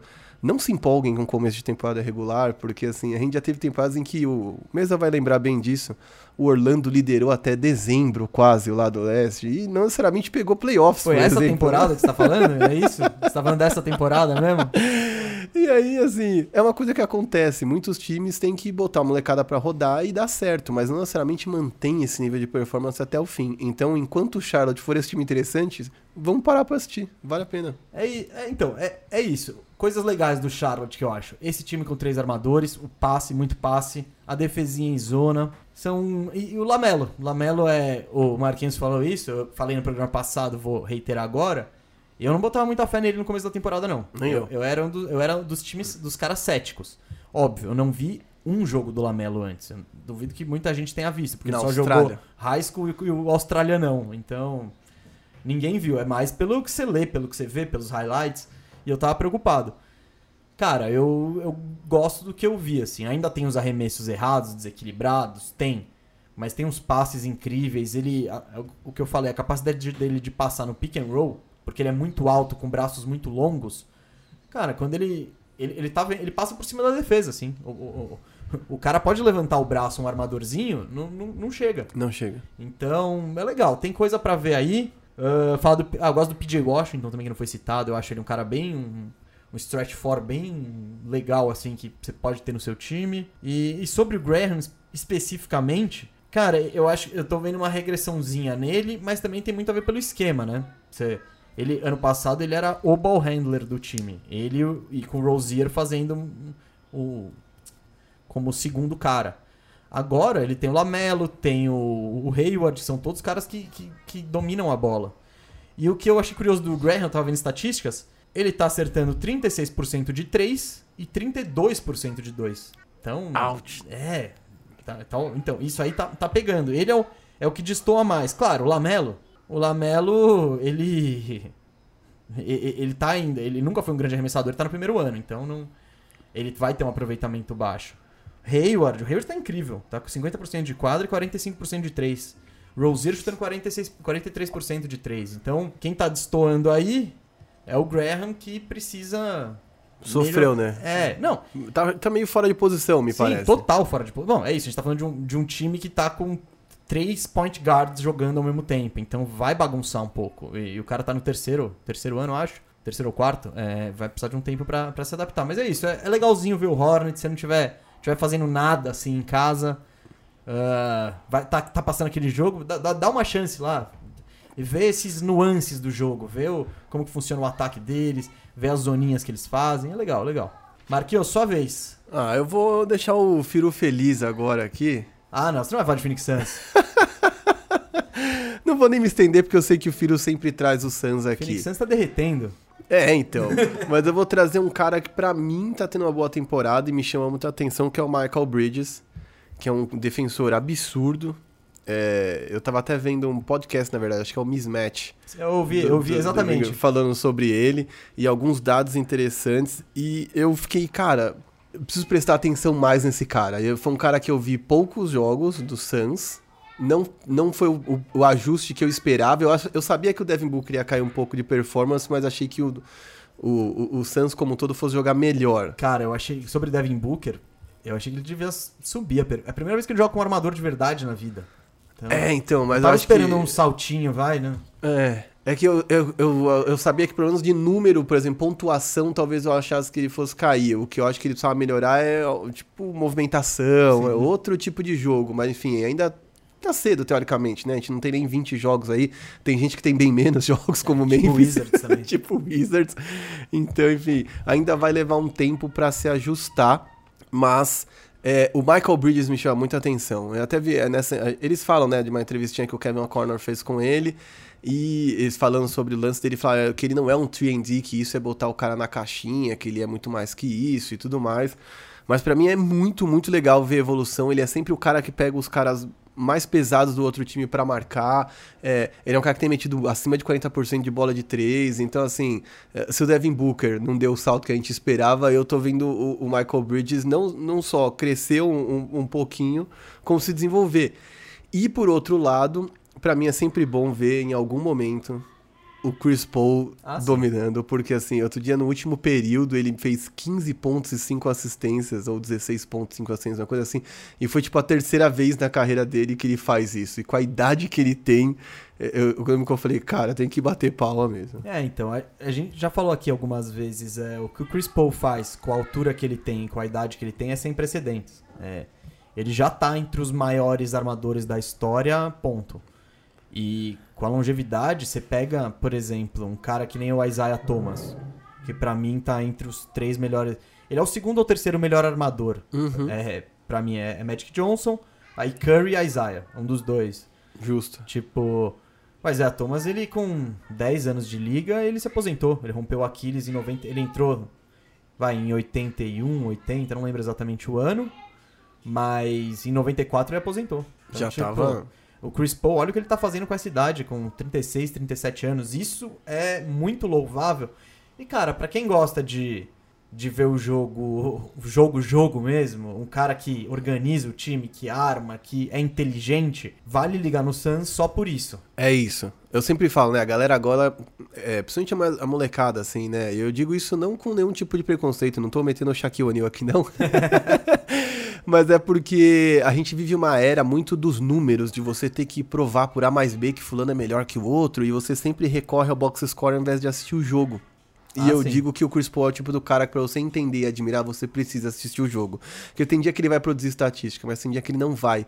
Mas a inteligência dele é uma coisa sem precedentes. Eu acho muito louco, por exemplo, eu vi esses dias o LeBron James metendo um passe pro Kyle Kuzma, no qual ele fica driblando ali contra o Cavs, e aí mete um passe pro Kuzma. E aí o Gabriel Veronese, amigo meu da ESPN, me marcou. E eu respondi pra ele uma coisa que eu digo também sobre o Chris Paul. É um cara que ataca as outras defesas olhando a segunda linha de defesa. Ele não tá nem olhando o marcador dele. Ele já tem um domínio sobre a situação, sobre Cara, a não- própria Não habilidade. vai bater a carteira dele, né? É, que ele não tá olhando o cara dele, ele tá olhando a movimentação atrás. E é muito louco porque no basquete, pra jogar, você precisa muito dessa visão periférica, né? Sendo, é um espaço de quadra menor que um campo de futebol, por exemplo, que é gigantesco. É tudo muito rápido e um cara com a idade dele, que já não tem mais a velocidade, não tem mais a explosão, ser capaz de produzir o que ele produz, eu acho um absurdo. A molecada talvez mais nova tenha muito essa coisa do, ah, ele não mete bola de três, ele não é um armador que faz 30 pontos por jogo. Calma, não é só isso. É que essa nova geração de armadores, né? Eles são. A maioria são armadores cestinhas. Exato. Você tem menos o, o- o armador organizador que põe a bola embaixo do braço e distribui. E muitas vezes quando você tem esse cara, é porque ele não tem arremesso. Lonzo. É o Lonzo, o Alfred Payton, o Rajon Rondo.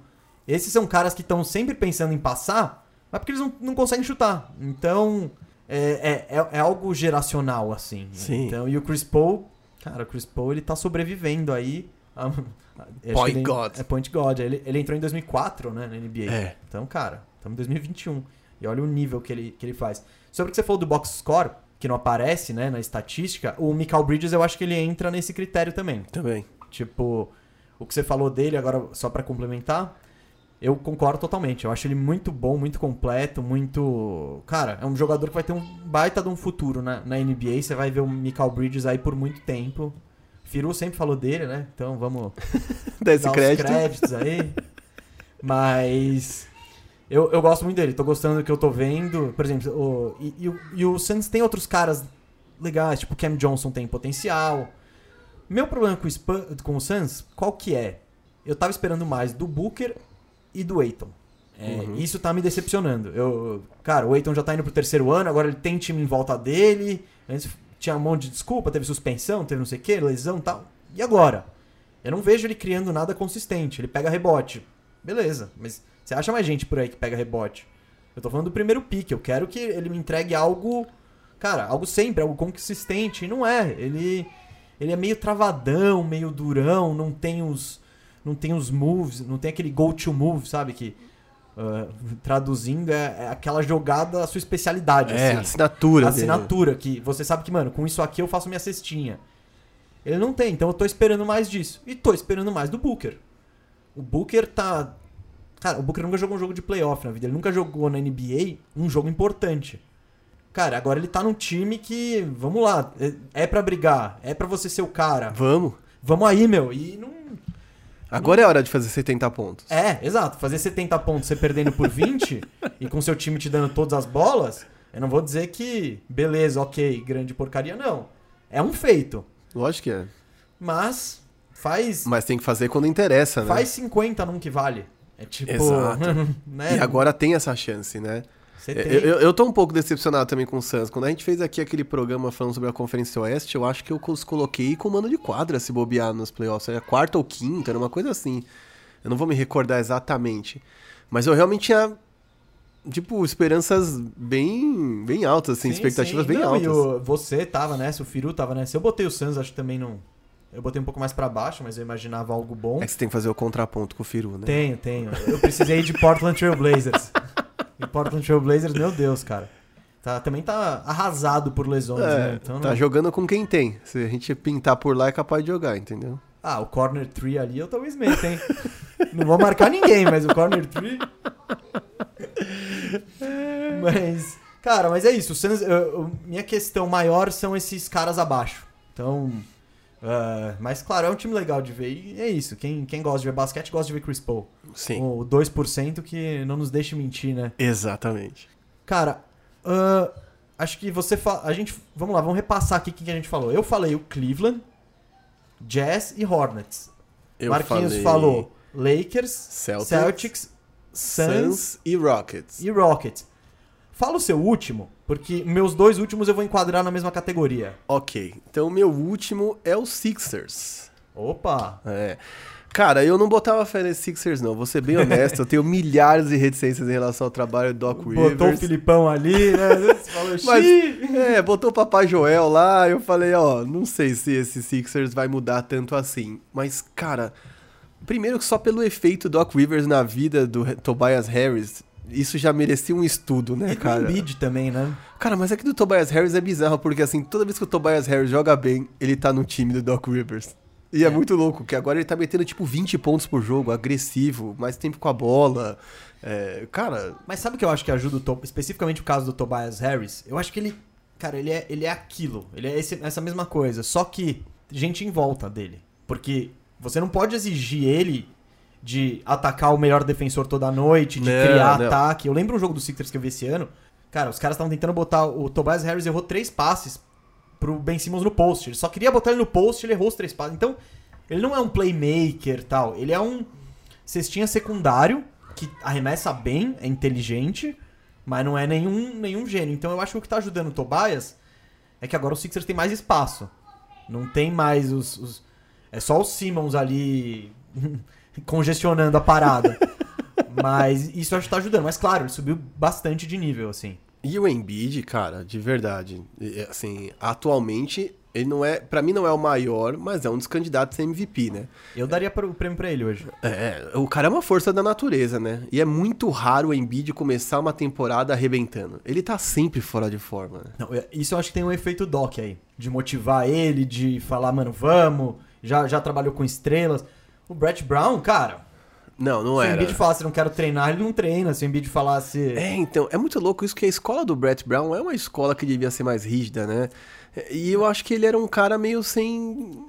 É que ele, ele perdeu tanto, ele ficou tanto tempo lá, que não, sabe? É, não então... sei se, se, se, ele conseguiu criar essa moral para ele. É, então é isso. Eu acho que faz muita diferença um cara que não necessariamente conquistou o título, mas chega com uma história vencedora. Um é cara respeitado, que é um cara respeitado. Que, um cara que entra ali e você fala, opa, o Doc ali. É, entendeu? O cara tipo... treinou, treinou o Big Three do Celtics, trein... Pô, trabalhou uma porrada de tempo no Clippers, tá, tá acostumado com estrela, legal. Não é entra o assistente ali que você fala, mano, quem que é esse cara aí? É, entendeu? É, é, muito foda. Por isso que eu digo, o assistente quando entra tem que entrar para vencer. Tipo, o Steven Silas, se ele pegar esse time aí do Rockets e ficar perdendo 3, 4 temporadas, eu também acho que ele não aguenta. Ou ele sai fora, ou depois quando o time for brigar de verdade, ele não vai ter essa moral toda, entendeu? para brigar.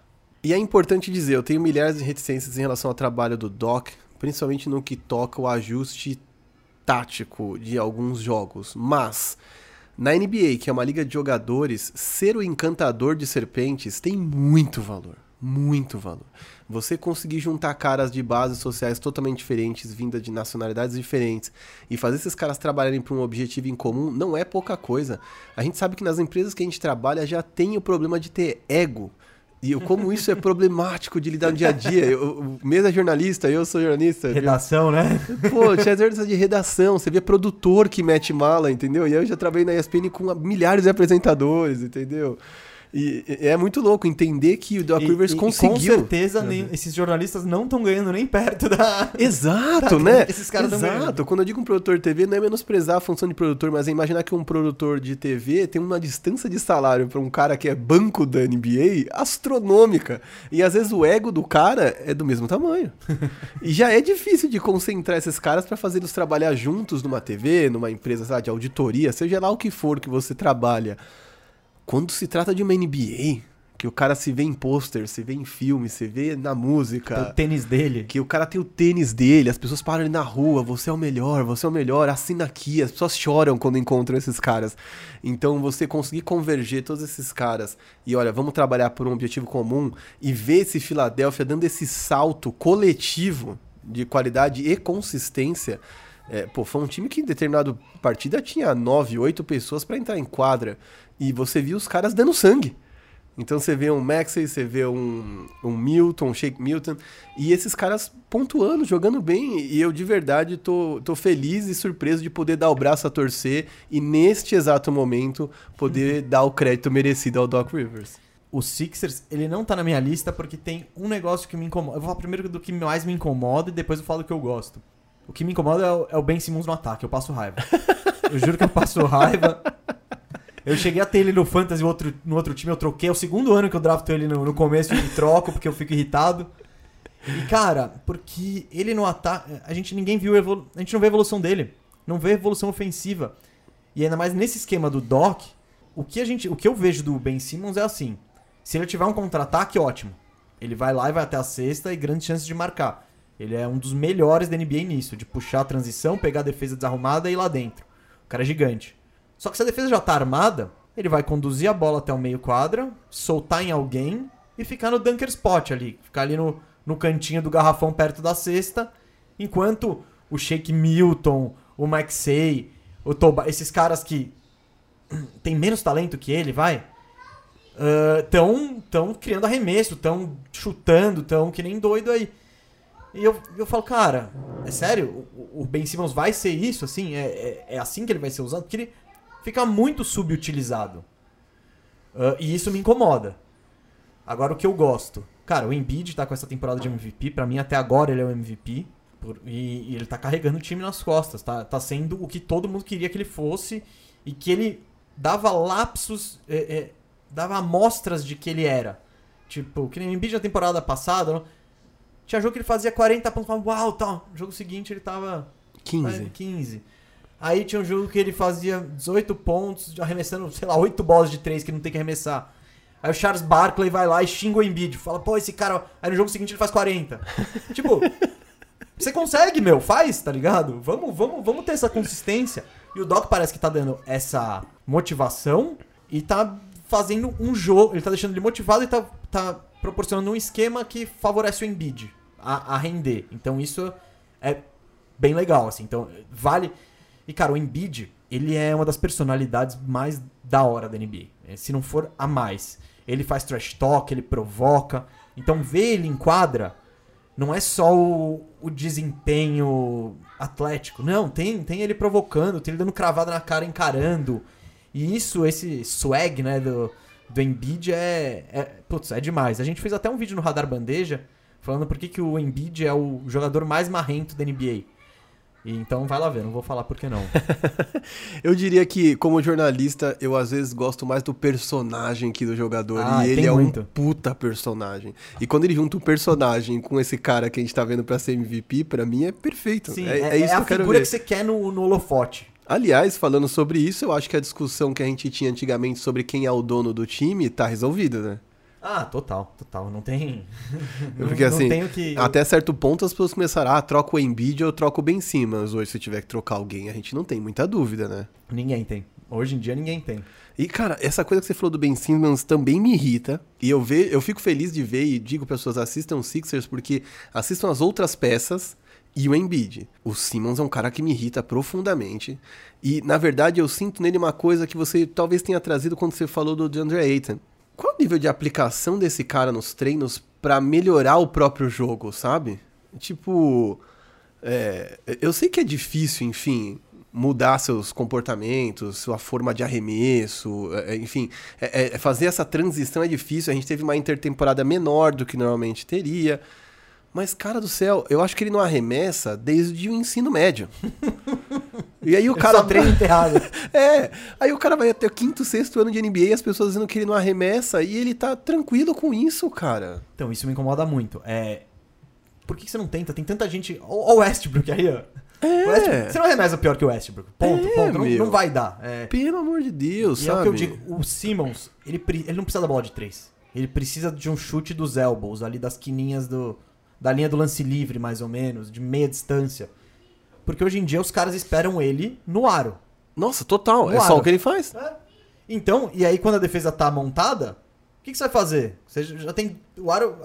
O, garrafão vai estar bombando lá. Então não. Playoffs, quando o jogo vira meia quadra, a eficiência dele cai. É. E, e já, já caiu. Tem jogo, teve jogo dele arremessar duas, três, quatro bolas. É, é, é absurdo. Porém, vamos pro copo meio cheio do Simmons.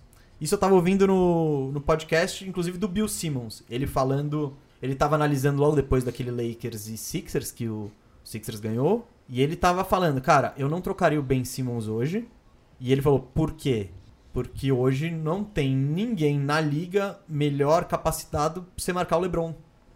Faz sentido. E o Ben Simmons, cara, tudo que ele não tem no ataque, ele tem na defesa. Você põe ele em qualquer lugar, qualquer. Ele, ele é muito disruptivo. Ele rouba a bola, dá toco. Pô, fisicamente, pô, incrível. Então. E a defesa do Sixers é boa. Então Sim. é um dos. É um dos pontos fortes do time. E o Simmons, por tudo que ele não faz no ataque, ele tem o seu impacto na defesa.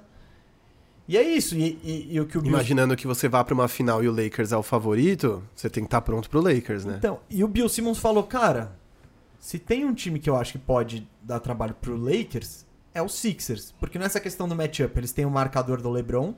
Ninguém vai parar o LeBron, mas você- pode diminuir. Sim. E eles têm o Embiid, que é o cara que hum, o Anthony Davis tem problema pra marcar.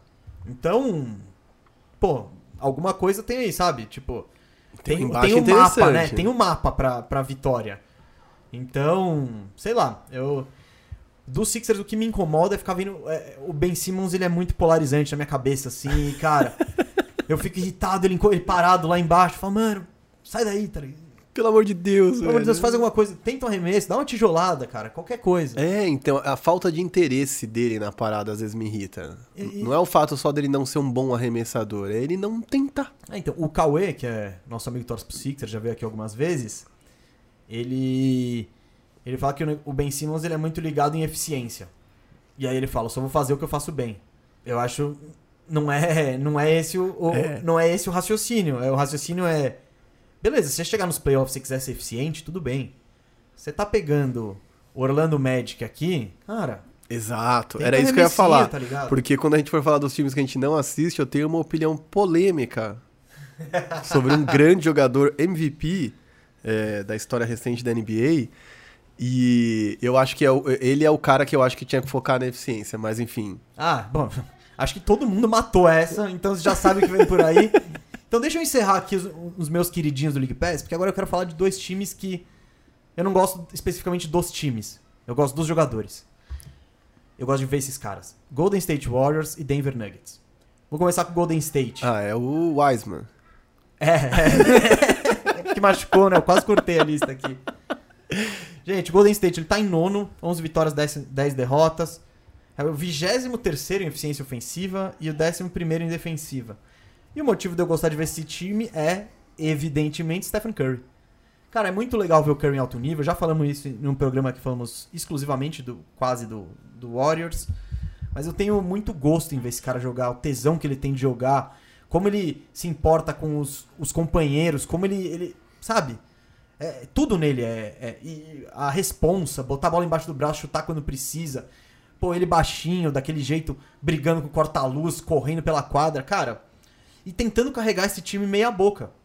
Porque com quem que ele pode contar hoje? Eu vou pegar o Wiggins. O Wiggins, 17 pontos, 46% de aproveitamento, 38% de 3 pontos. Legal, mas o Wiggins, esse é o teto. Você não, você não, não vai exigir, não vai pedir que ele seja um playmaker. Ele é um jogador horrível? Não, ele é um jogador bom, tem seu valor tal, mas não, não peça que ele seja a segunda estrela. Não, não, não dá, não dá. Então, o, o Curry consegue até contar com ele. Aí vamos lá, queridinho do Firu aqui. Kelly Oubre. Cara, o Oubre tá com 12 pontos de média e tá arremessando 23% de 3. Socorro. Cara, 23% de 3? Eu acho que o Marquinhos mete, velho. Porra! Porra, fácil! Porra! Pelo amor de Deus, fácil, velho. Pô, o Kelly Oubre passou cinco ou seis jogos sem acertar nada que não fosse enterrada, velho. Pelo amor de Deus. Então, ó, você vê. E aí depois, Draymond Green, que a gente eh, elogiamos muito ele aqui já, e eu, eu continuo, em parte, com esses elogios. Gosto muito do estilo de jogo dele, ele entende muito bem. Só que, aproveitamento dele, 33% de quadra, 19% de 3. Tá bem mal. A gente tá pedindo pro Curry carregar um time.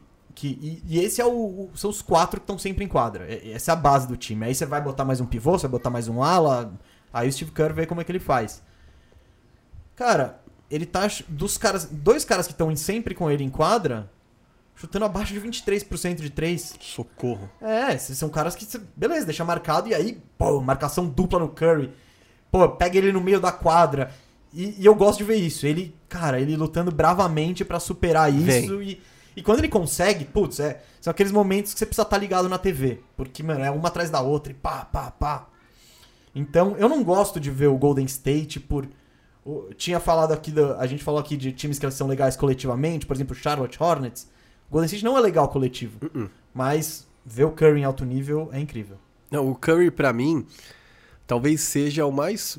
O bom moço da versão Allen Iverson dos anos 2000, que é aquele cara que você consegue se identificar. Ele não Sim. é gigantesco, ele é um cara. é, Que é mais próximo, né? Você consegue olhar pra ele e falar assim: tá, tudo bem, esse cara tem, sei lá, 15 centímetros a mais que eu, 10. Eu posso fazer isso, né? Eu posso fazer tipo, isso. arremessar a bola cinco passos da linha, basta acertar, né? Então, É, tipo, e aí ao mesmo tempo tem esse lado fantástico, né? Que é assim, ok, ele não é um gigantesco como o LeBron James, sabe? Os americanos falam gifted, né? Que é tipo o cara abençoado pelo, por um corpo bizarro.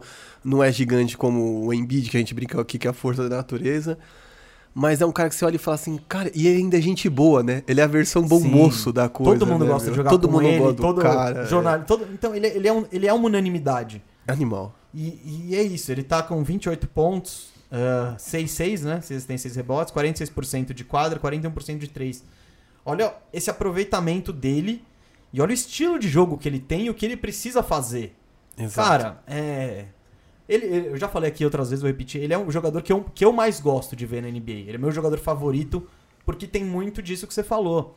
Da gente se enxergar nele. É, é, é o baixinho no meio dos gigantes, é o magrelo, sabe? Com, cara que teve problema no tornozelo, é, que muita gente não quis, foi pra Universidade B, né? Foi pra uma Division 2, sabe? Chegou lá. É muito legal ver que o Golden State apostou no cara, né? Porque podia ter trocado. O cara foi reserva do Monta Ellis, velho. Então, Sim, é, é, é o Golden louco. State teve um negócio que eles deram muita sorte, porque quando eles foram renovar com o Curry, o Curry tá com o tornozelo bichado. E aí eu acho que ele renovou por 5 anos, 50 milhões, um contrato Bem baixa. ridículo. E ele estourou no ano seguinte, então muito tempo desse auge do Golden State, eles puderam trazer mais gente, porque o Curry recebia muito pouco. Exato. E que é, é sorte e deu tudo certo, né? Sim, sim, sim. Não, É isso. arrumaram o tornozelo. Nossa, arrumaram o tornozelo, ganharam, foram campeões. É animal, a história é muito boa. E eu também. É um dos meus caras favoritos. É um, é um cara que eu fiz um IGTV recentemente, porque eu comecei a querer discutir a posição dele na história, né? Porque, enfim, ele tinha passado, agora é o segundo cara em arremesso de três na, na NBA. E eu tava ali falando que, assim, não é só o arremesso. É a velocidade, é o nível de dificuldade, é a capacidade de criar para outros caras, porque toda vez que você vê o Curry no 1x1 ali, os caras estão dançando, porque o cara sabe que 20 centímetros de distância, Sim. ele mete a bola na sua É, cara. é, um passo atrás, uma escorregadinha, você tomou uma bola de três. Então E- é uma loucura, porque ele abre vários buracos, né? Porque o primeiro cara quase sempre sabe que ele vai ser batido. Ou ele vai tomar um de três na cara, ou ele vai tomar um crossover. Então é, é um cara que é muito legal de assistir, com certeza. É, então o Curry assistam. E outro cara muito legal de assistir é Nikola Jokic, né?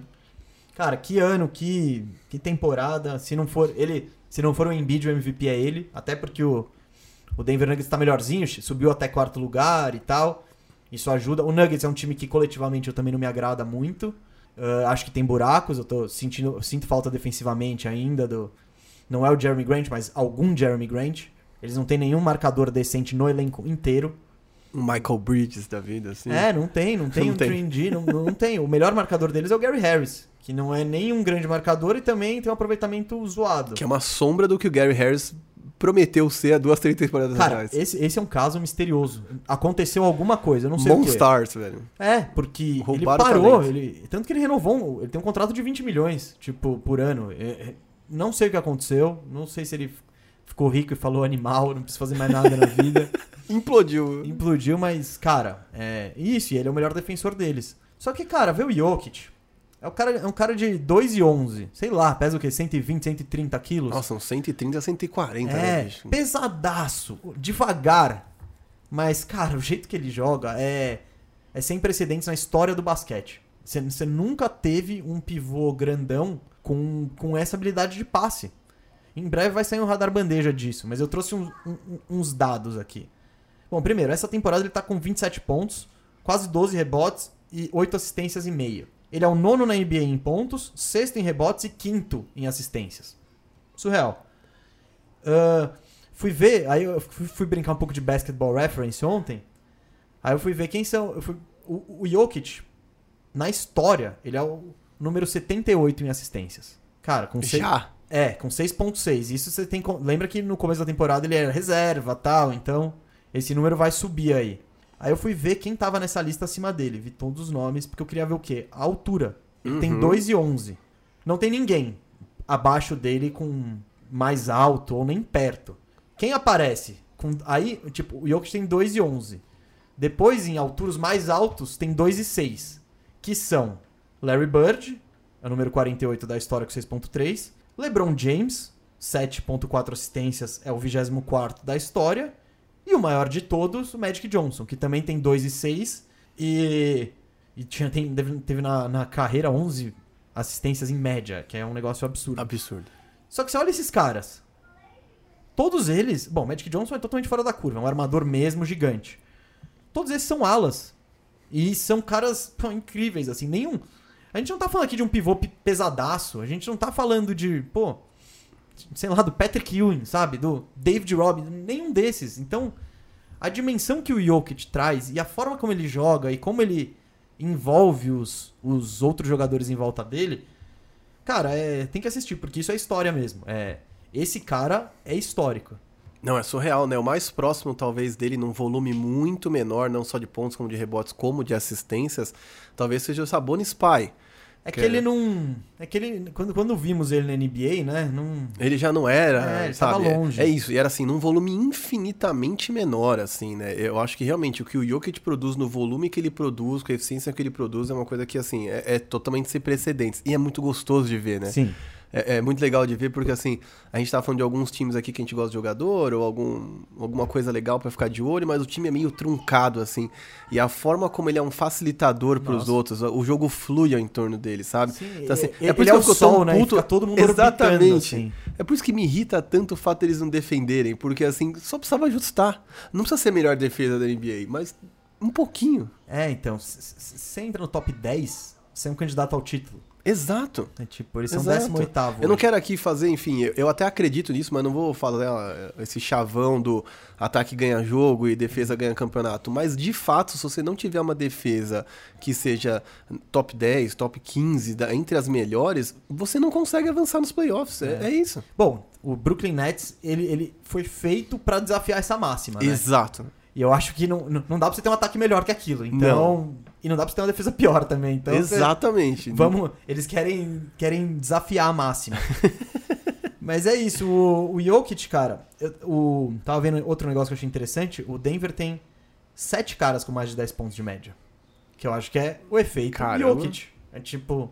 Ele ajuda todo mundo, cara. Com certeza, eu não sabia desse dado. D- é Muito legal. É, então, eu, é, eu olhei e falei, caramba, é? É mesmo? Ah, então tá. Porque é isso, todo mundo jogando em volta dele. E, e cara, e ele, ele não é nada atlético. Nossa, Nada nada, nada, nada, Não é explosivo. Ele, pô, às vezes ele nem enterra, tá ligado? Ele tá lá embaixo ele faz a bandeja. Que tipo, se ele saltasse 8 centímetros, se bobear enterrava. Ele fala, não, eu não vou sal- saltar não. Meio Zach Randolph ali, tropeçando É. na giletinha deitada. Meu Deus do céu. É, mas, cara, é, por, todos esses, por todos esses nuances do jogo do Jokic, eu acho, cara, im- imperdível, assim, vê-lo jogar. É um espetáculo. Não, Nuggets. E é o que eu já disse aqui, inclusive a gente já até debateu. Eu queria ver o Nuggets dando all-in na temporada. Pegar um Bradley Beal, pegar um cara pra brigar já. Porque a janela tá aí. E, enfim, tô batendo nessa tecla aqui. Quando recebemos o Vitor e o, o Vitor Sarvas, que é torcedor do, do Nuggets, né? Ele e o Firu foram contra mim. Mas ainda, ainda, ainda acredito.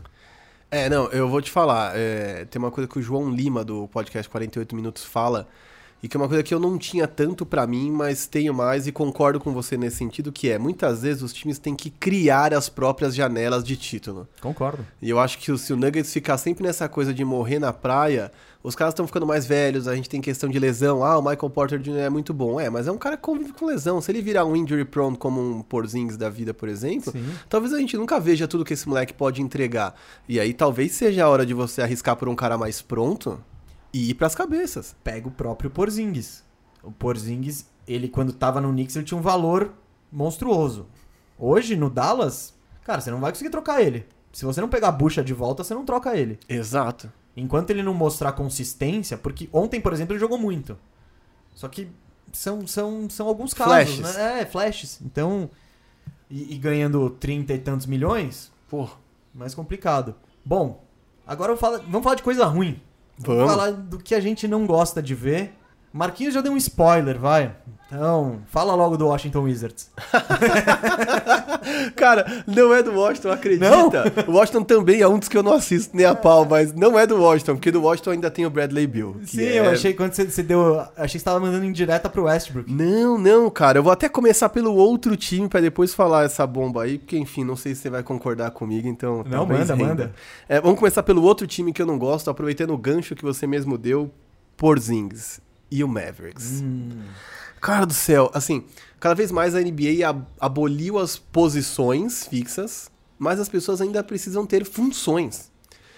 E esse Mavs é um time que, de verdade, eu acho que as pessoas não sabem qual é a função delas. Eu acho que eles sentem falta do Seth Curry, sim. Eu poucas vezes vi o Luka Doncic tão frustrado, tão irritado.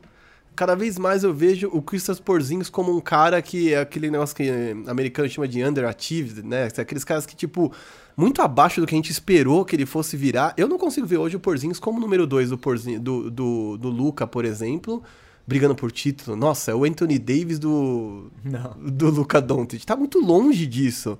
E aí, enfim, tem um Josh Richardson que eu achei que ia render, porque eu achava que usavam ele errado na Filadélfia, e o cara não consegue nem ficar saudável. O Cauê falou que esse cara é um. É, o Josh Richardson é um resultado do, do Miami. O Miami. Os caras sempre parecem melhores no Miami, mas eu, eu, eu gosto dele também, não tô, tô dizendo. É, ele não é uma porcaria, mas é assim, eu achei que ele ia dar outro nível de contribuição. Achei que ele ia dar um pequeno salto, um pequeno salto para quem faz 10 pontos, fazer 15. É, é interessante, é, você vira ali terceira opção de ataque de um time contender, não é nada mal. Eu queria ter tido essa carreira na NBA, entendeu? Eu, eu aceitava estar no fundo do banco ali, Nossa, aquela carreira com certeza. Mark Madison. Isso, A mano, molecada só que tá ouvindo nem sabe quem é esse cara. Mad Dog. é, mas ele é, um, ele é um abanador de toalhas histórico. Como alguns que tinham ali no Celtics balançando a toalhinha Sim, nos playoffs sim. ali, é isso. É, mas voltando pro Mavs, é um time que de verdade eu tinha uma expectativa muito, muito diferente. E é um time que, assim, é, falando especificamente do Luca, por mais que ele seja esse cara que ainda esteja com muito crédito, né, pra, pra gastar e jogue num time que, enfim, os companheiros dele não metem nem 30% das bolas de três. É assim, é, é, não tô aqui dizendo que o cara precisa meter bola de três pra ser bom, mas se ninguém nem arremessa, nem tem força pra ir lá dentro, é um time que as pessoas sabem que é só marcar o Luca. Sim. É, eu acho esse Mavs bem frustrante. No, no programa passado, eu acho, eu disse que era um dos times que me preocupava. Porque o desempenho não tá bom. Esse negócio do Luca frustrado, ele tá. Tipo, ele tá pistola. Todo jogo ele tá pistola. Muito pistola.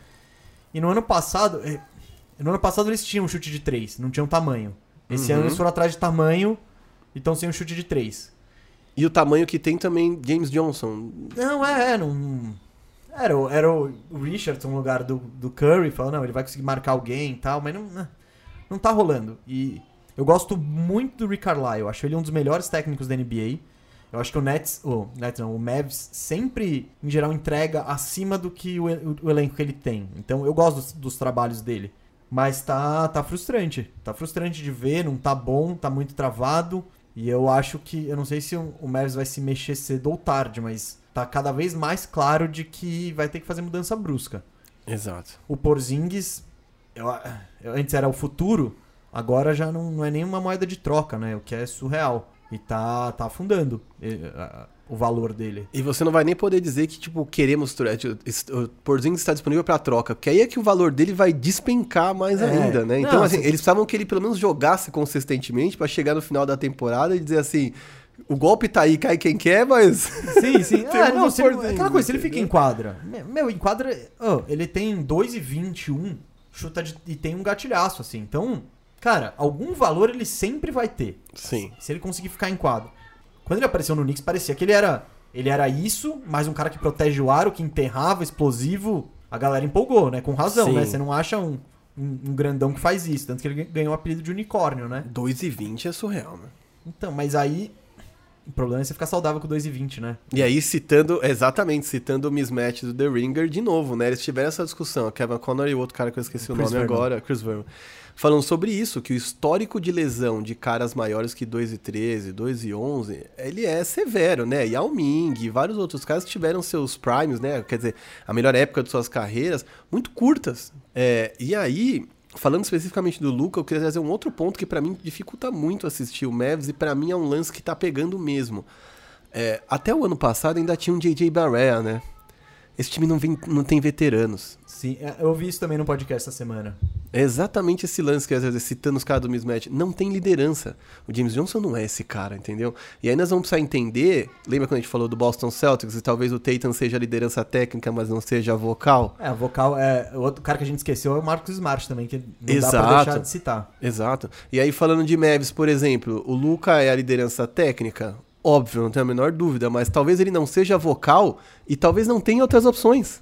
Não, não tem outras opções. É, é, é isso, botaram ele lá. E eu não lembro é, qual podcast que foi, que acho que a gente ouviu mesmo.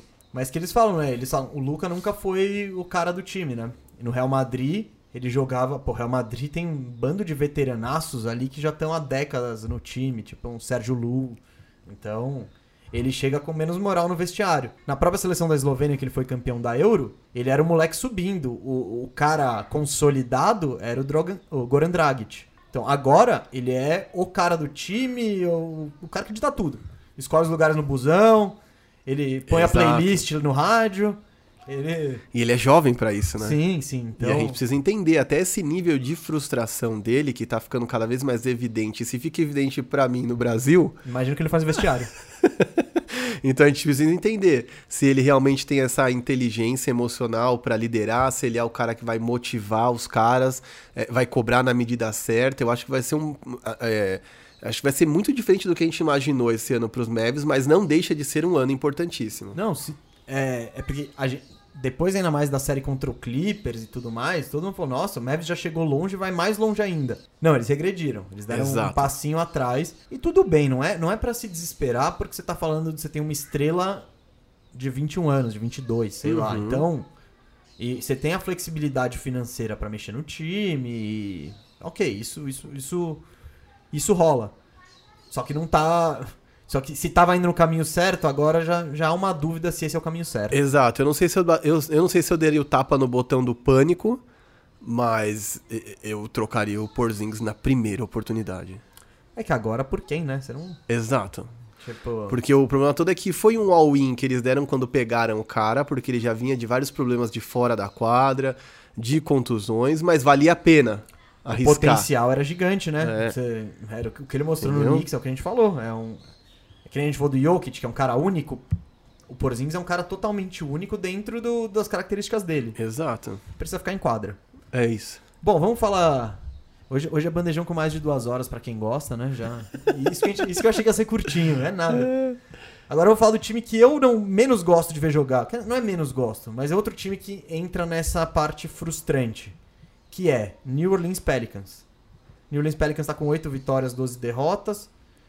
Eu não sei se subiu de, de posição, mas ontem, antes, antes deles ganharem, ah, eles eram o penúltimo do Oeste.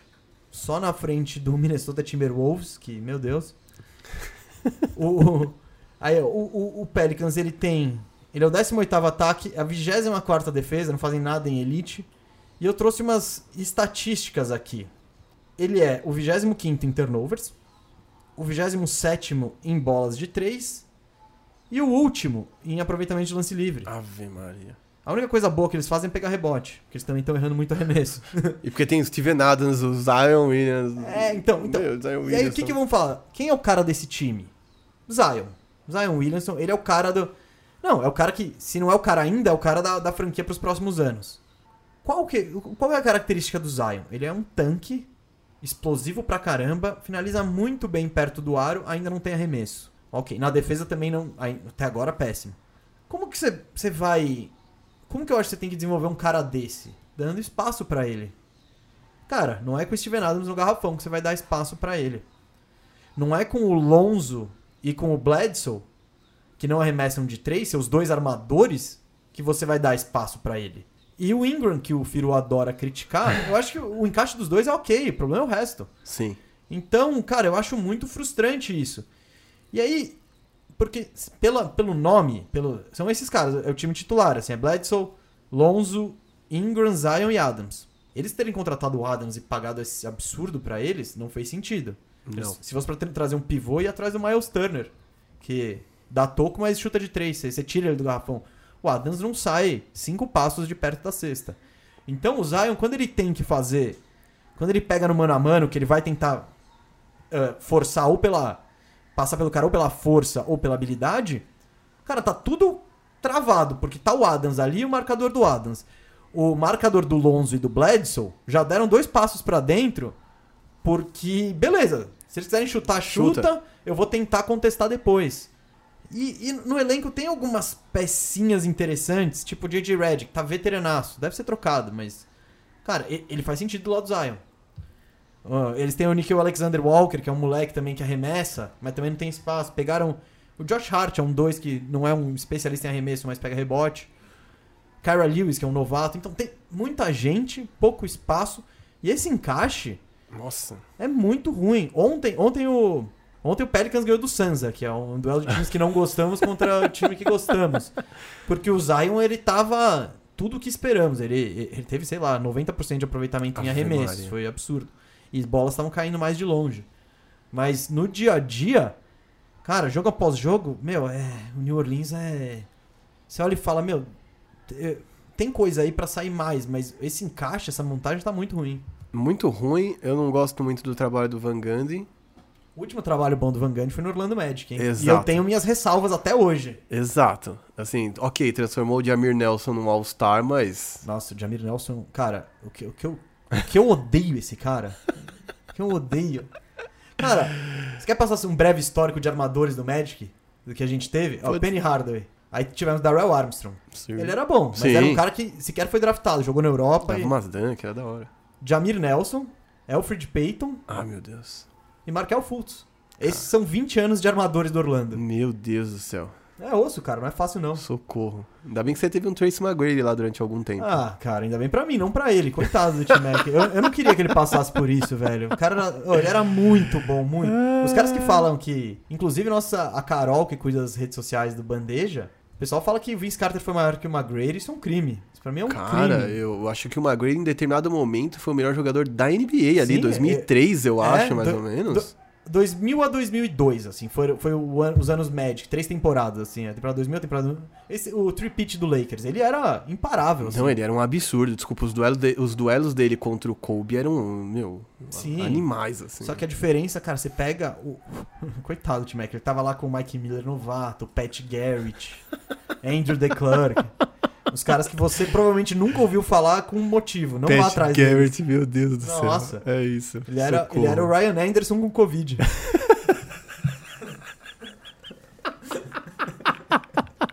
Por favor, joguem no Google e olhem a foto desse rapaz. Não deixem de fazer isso. Mas o Pat Garrett acho que deve estar na história entre os maiores. eh, Em percentual de bola de três, ele tá lá no top sei lá quanto da história. É, ele era ruim, né? Mas arremessava. É isso, né? Enfim, vamos. Tem mais algum time ruim aí? Tem, cara, tem sim. Que na verdade não é um time ruim, Ruim de ver. mas eu não gosto de ver.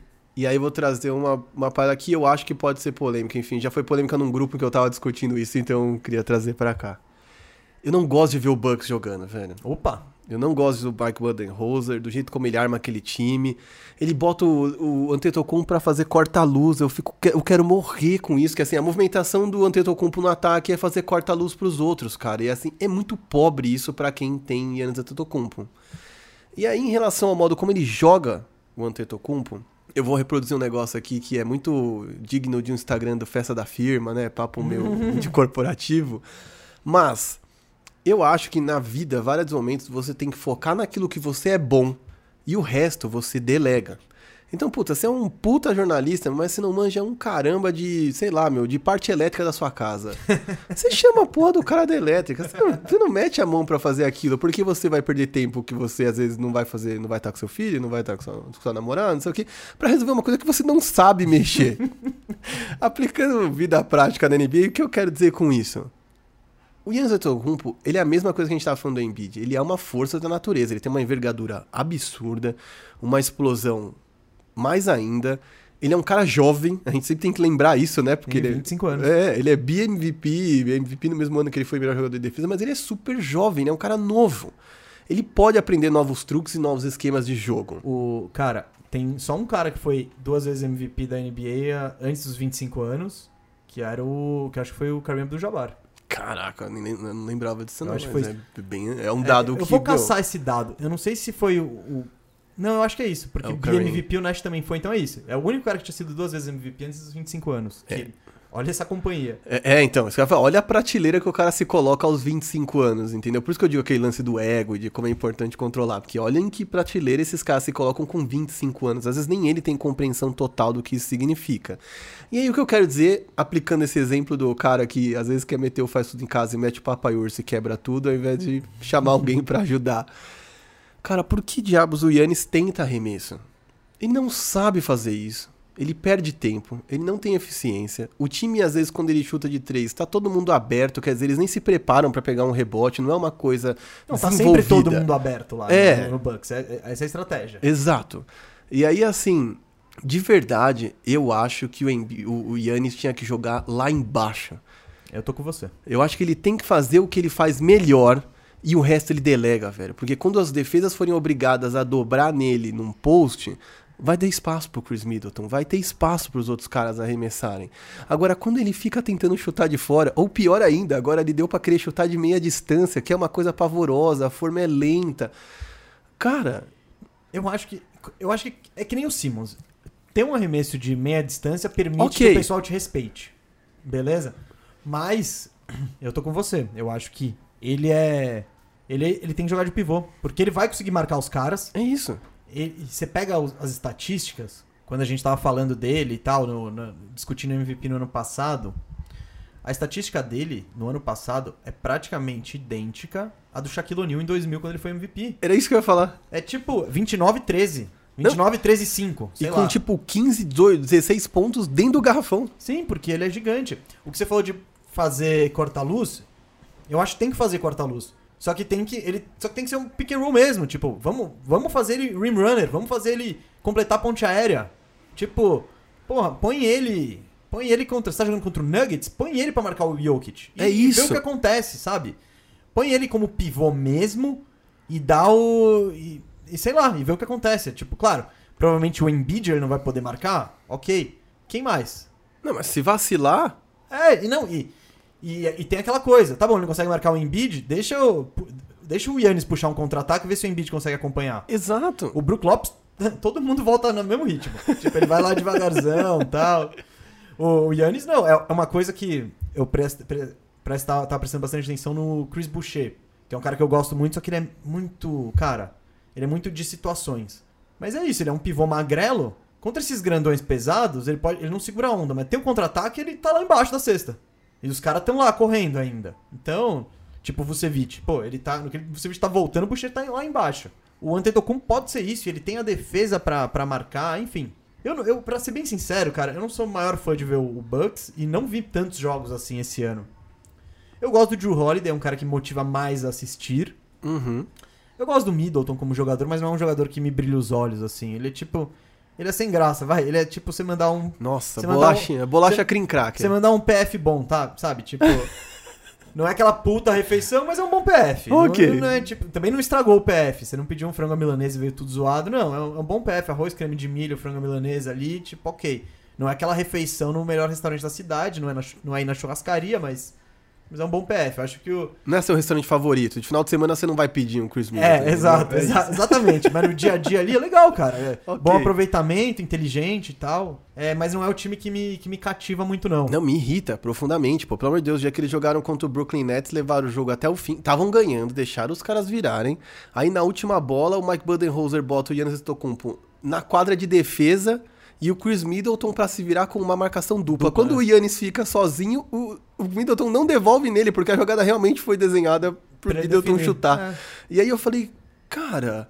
Eu lembro que é um jogo que até o Yannis vai correndo até o. Ele vai irritado e vai direto pro Sim, túnel. e sim. depois ele volta pra, pra, se, Sim. pra complementar os E caras. nesse jogo o Yannis assim, ficou, ficou puto porque ele pegou um rebote defensivo e ele queria definir. Devia ter uns 5 segundos, 7, sei lá.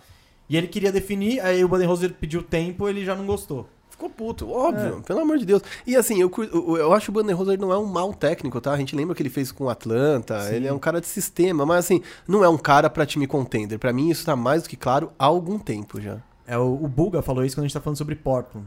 E usou o exemplo do Terry Stotts, eu acho que aplica. Pra sair do zero e ir até o 80%, é Certo. o cara. Esses 20% a mais é mais difícil. Exato. Então, é, o Budenholzer, cara, playoff atrás de playoff, ele tá mostrando isso. Tipo, o time dele vai e não chega. O time dele vai e aí, pô, tem uns problemas de matchup na, na, na nos jogos, enfim. É exatamente isso que a gente tava falando, pô. O Yannis tem estatísticas de Shaquille O'Neal, sendo um cara mais moderno até, mais rápido, mais ágil.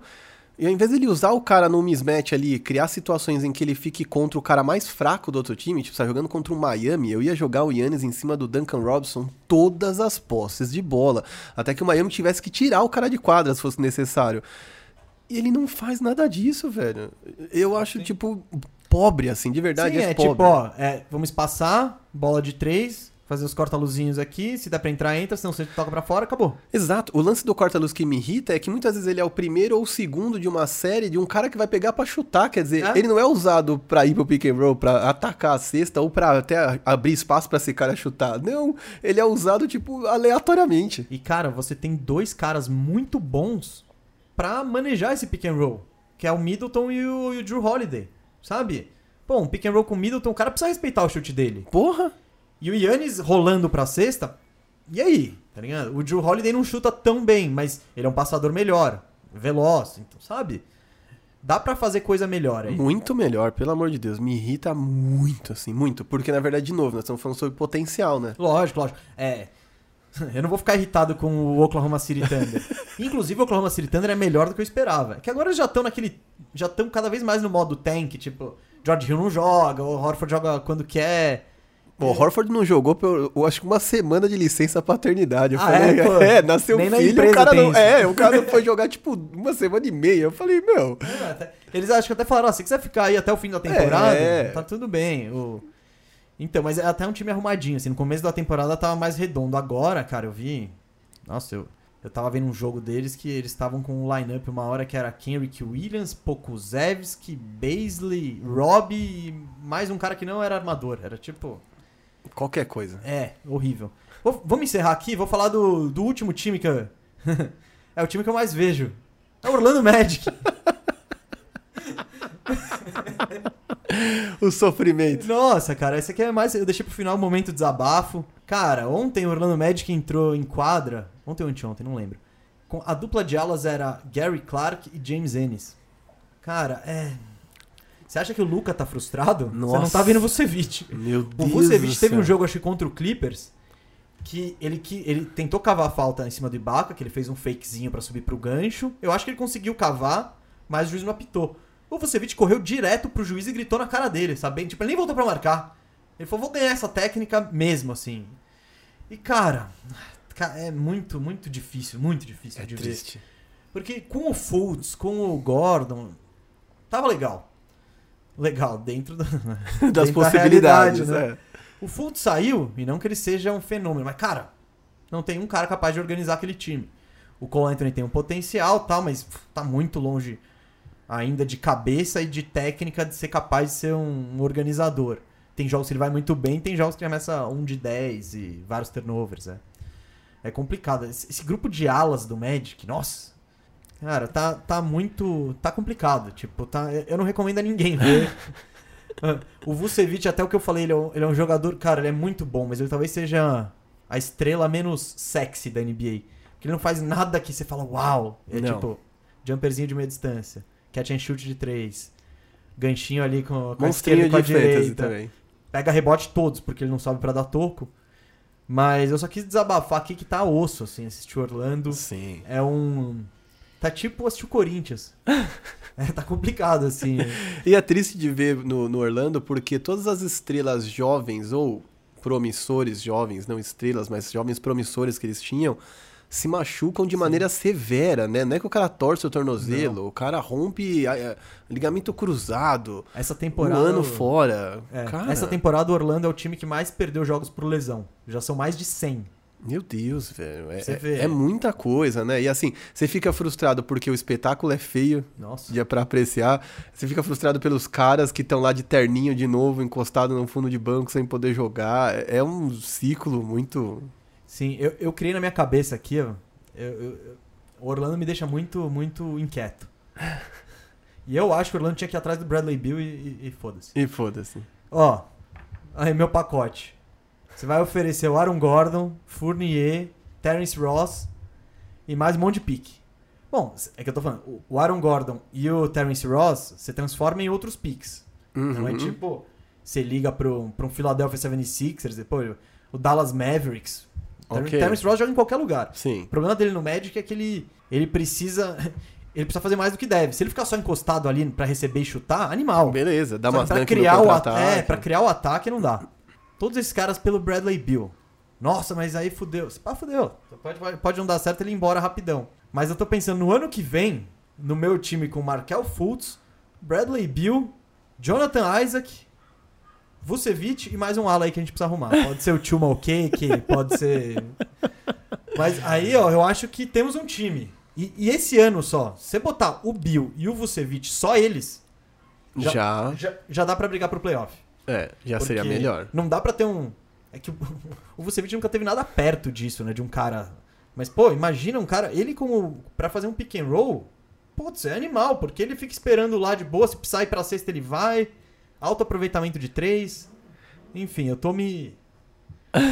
Eu, eu tô me, me- me incentivando a, a- a que o Magic faça essa loucura. É assim. isso, você tem que continuar motivado, pensando que vale a pena. Um dia esse time vai tomar jeito, entendeu? É, porque o que eu não quero é, legal, o Fournier é free agent, vamos renovar ele por mais 5 anos, 100 Fournier, milhões, né? tá ligado? Que é o dá. que o Magic faz, ele renova todos os caras dele. Nossa senhora. É, é louco porque, assim, o Magic, eu acho que ele sofre com uma coisa que, enfim, muitas franquias sofrem, inclusive San Antonio, que independente do quão tradicional você é e do quantos títulos você conquista, é, tem um lance de que você é um mercado menor.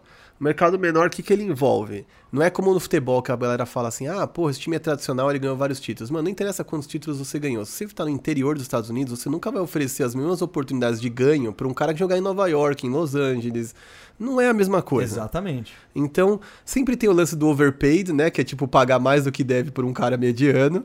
E sempre tem esse lance de que, mano, quem resolveu jogar aqui, e pelo menos entrega, segura esse cara, pelo amor de Deus, entendeu? Porque não é toda vez que tem, você tem um Yannis que cai no colo, numa, sei lá, 15 escolha de draft e não quer ir embora. É, que fica, né? Tipo, Que você, faz fica. você faz várias cagadas e ele fala, não, Beleza, beleza, eu quero seguir perdendo aqui. o Bradley Bill, né? É, o Bradley Beal ele é não um- ter não ter já se revoltado é um absurdo. Esse ano é uma coleção de, de imagens dele puto no banco. Cara, de verdade, essa renovação dele é inexplicável pra mim. E eu vou ser bem honesto, tá? A galera às vezes fala como se, ah, pô, é o dinheiro, é o dinheiro. Cara, o Bradley Bill é o tipo do cara que vai ganhar dinheiro onde ele for. Sim. E quanto mais ele vencer e conquistar coisas, mais ele vai ganhar dinheiro. Não, ele machucado, ele consegue um máximo. Exato. Porque tem sempre um Orlando Magic da vida que não consegue pegar ninguém. Cara, o Gordon Hayward tá jogando super bem, tá? Ele não tava jogando bem nos últimos 5 anos, ganhou 120 milhões, cara. É Em isso. Quatro anos, tá bom, Então, assim, né? ele não precisava ter renovado agora com o Wizards, entendeu? É um sofrimento desnecessário ele- que ele, ele se autoflagelação. Não, e o time do? Wizards? Você tem mais algum time aí pra... Não, não. Então, o Wizards poderia entrar claramente, porque, cara, ninguém nem conseguiu ver o Wizards direito, porque teve Covid, teve não sei o que, teve lesão. Só que, cara, que elenco bagunçado. Que, É horrível de ver. E nem o Westbrook, assim, o Westbrook não tem sido uma sombra do que ele já foi. Ele Só tem no jogo contra o Brooklyn. É, ele tem lampejos quando ele tá muito motivado, mas assim, me parece particularmente um cara completamente desmotivado nesse exato, nesse exato momento. Como não estar? Exato. É um cara que eu acho que, assim, é muito difícil. assim, né? O Bradley Bill, por exemplo, é um cara que se acostumou muito tempo a perder. E ele tem uma resiliência, resiliência dentro dele que ele vai, Mais uma, vamos lá. vai tentar jogar, entendeu? O- quando o cara tá acostumado a vencer, a quase bater um Warriors, sempre no topo do oeste, e de repente te jogam lá pro fundo do leste, velho. Eu acho que na cabeça dele é tipo assim, mano, pelo amor de Deus, eu tô esperando o contrato acabar, ou esses caras se encherem de mim, por favor, me tirem daqui, sabe? E tudo vai demorar disso aí. Ah, eu tava ouvindo no, num podcast do, do Bill Simmons essa semana também. E ele falando que, cara, que acha que o Westbrook acabou, mano. Que é, que é um cara que exige muito fisicamente, que tá começando a quebrar em partes, né? Aí ele fez um retrospecto das, das cirurgias que ele passou. Quase todo ano mexendo no joelho. E... Tem limite, né? Não, e ele. E ele. Não, de fato. Então uma hora acaba. E ele comparou o caso com o caso do Allen Iverson. Que foi um cara de elite até tal ponto, depois acabou. Por quê? Porque o Allen Iverson, ele contava muito com o físico dele. E ele tinha uma personalidade de que ele era o cara. Mesmo quando ele não era mais o cara, ele achava que ele era o cara. Cara, é- esse retrato aí encaixa muito bem no. No, no Westbrook, nesse perfil do que ele é hoje. Sim. E é louco porque a queda é muito brusca, né? Sim. E é muito. Você falou do Iverson agora e eu vi o Westbrook e o Iverson na mesma classe. Quer dizer, caras que até certo ponto MVP, é, brigando por campeonato, e às vezes de uma temporada pra outra o cara some. E até pela mentalidade de não aceitar a própria limitação imposta pelo tempo, pelo físico, é, cai mais vertiginosamente ainda, né? Porque assim, até quando o Westbrook vai chutar 20, 30 bolas por jogo? Tipo, não cai, velho. É, exato, sem meter, né?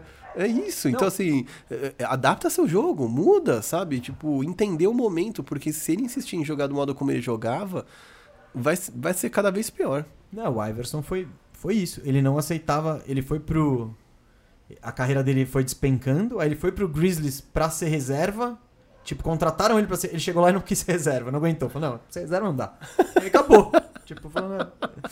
A Maura aí, chega. É, é, não, deixa. A questão do Westbrook é que ele não vai largar esse contrato, né? Que ele deve ter mais uns 3 anos aí, mais uns 150 milhões pra receber. Não, e assim, guardar as devidas proporções, ele não é o Kevin Love que, enfim, não me parece ter motivação nenhuma pra jogar. É, é, eu só acho que realmente, assim, ou ele adapta o estilo de jogo dele, ou ele realmente não vai nem conseguir sair dos Wizards. É isso. Ah, não, ele tá. Eu, eu não vejo ele saindo do Wizards tão cedo, não. Quem, cara, quem que vai? Que nem falam, ah, o Bill, Bill por Simmons. Por que, que o Wizards ia querer o, Bill- o- o Ben Simmons, sabe? Do tipo. Aí o jogo, o Wizards vai com- fazer com 70 Westbrook. pontos por É, jogo. com o Westbrook, é. E, e é isso. Quem que vai querer o Westbrook? Que time que ele encaixa? Se você for pegar ali, manda ele pro Clippers.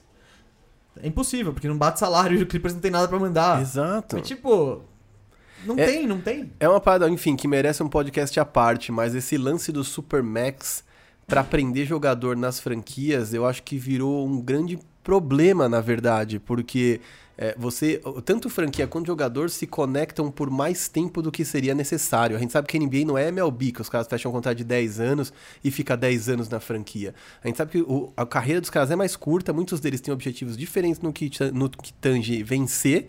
E muitas vezes o cara rende dois anos e você tem três de um contrato bizarro, aí depois você não consegue trocar. Eu vi pouquíssimas franquias que se saíram bem eh, trocando ou fazendo negócio com os caras que eles deram contratos max. É, é bizarro.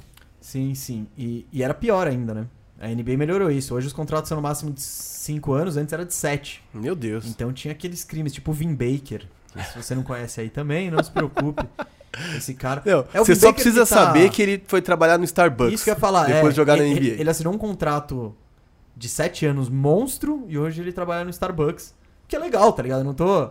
É mais, ele é mais um exemplo de caras que, mano, não souberam usar o dinheiro e tal. E legal. O humilde da parte dele de, mano. É, eu escrevi até Mas livro sobre como eu saí do fundo do poço, porque na verdade esse trabalhar no Starbucks já é uma boa fase da vida dele. sim, sim. Não, cara, imagina você ter 150 milhões na conta. Em 5 anos você tá devendo pra Deus e o mundo. Meu Deus. Tipo, cara. Isso não faz bem pra sua cabeça. Não, e assim, é, não é Reino Unido, né? Estados Unidos, os impostos são bem mais baixos, né, cara? Não é uma parada.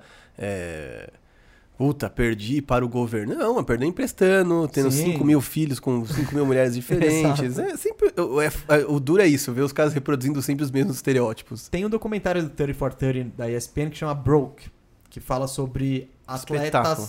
que perderam tudo. Então, veja, fica aí ó, o bandejão recomenda de hoje. E, cara, esticamos, hein? Marquinhos, valeu por ter colado aí. Fala suas redes sociais. Sempre um prazer tê-lo por aqui. Que isso, prazer é todo meu, prazer mesmo, gigante. Vim aqui gravar com o gato Adenor, com o filho. né? Hoje o Adenor se comportou. O Adenor, gos- o Adenor gosta mais do Marquinhos que do Firu, hein? Cara, o Adenor, você que tá aí, que tá com o programa de semana passada, ouviu o Adenor o programa inteiro. Cara, ele tá aqui deitado na mesa. Acho que o Marquinhos vai até botar na rede social depois. Vou botar uma foto. O- Deitado na mesa, só de boa, acompanhando o bandejão. Tá? Nem mordeu o fio, fez nada. Não, tá aqui não. comportadaço. É isso. pô, grande atuação dele. Mas foi um prazerzaço mesmo gravar contigo hoje de novo. Pra galera do canal Bandeja, que é um lugar que eu gosto muito de trocar ideia aqui sobre basquete. Minhas redes sociais são Marquinhos com K 1984. No Instagram, onde eu tô entregando alguns vídeos de IGTV. No Twitter, Marquinhos underline 1984. É, e tem vídeos meus que estão indo no IGTV, fiz série especial do Kobe e tudo mais. E também estão indo para o YouTube do Área Restritiva. Boa, Marquinhos, sempre uma honra tê-lo por aqui, sempre um bom papo. E se você quiser me seguir, é, eu uso mais o Instagram, arroba GustavoMesa87, lá, pode me seguir. Pode mandar mensagem que eu respondo, eu demoro, mas respondo. E é isso. Esse foi o bandejão dessa semana. Espero que vocês tenham gostado. O bandejão é apresentado por Gustavo Mesa e Rafael Cardone, que não está aqui, mas ele está no time. O convidado de hoje foi o Marquinhos, Marcos Vinícius Martins. E a edição é do monstro sagrado Isaac Neto. Grande Isaac. Um abraço e até semana que vem.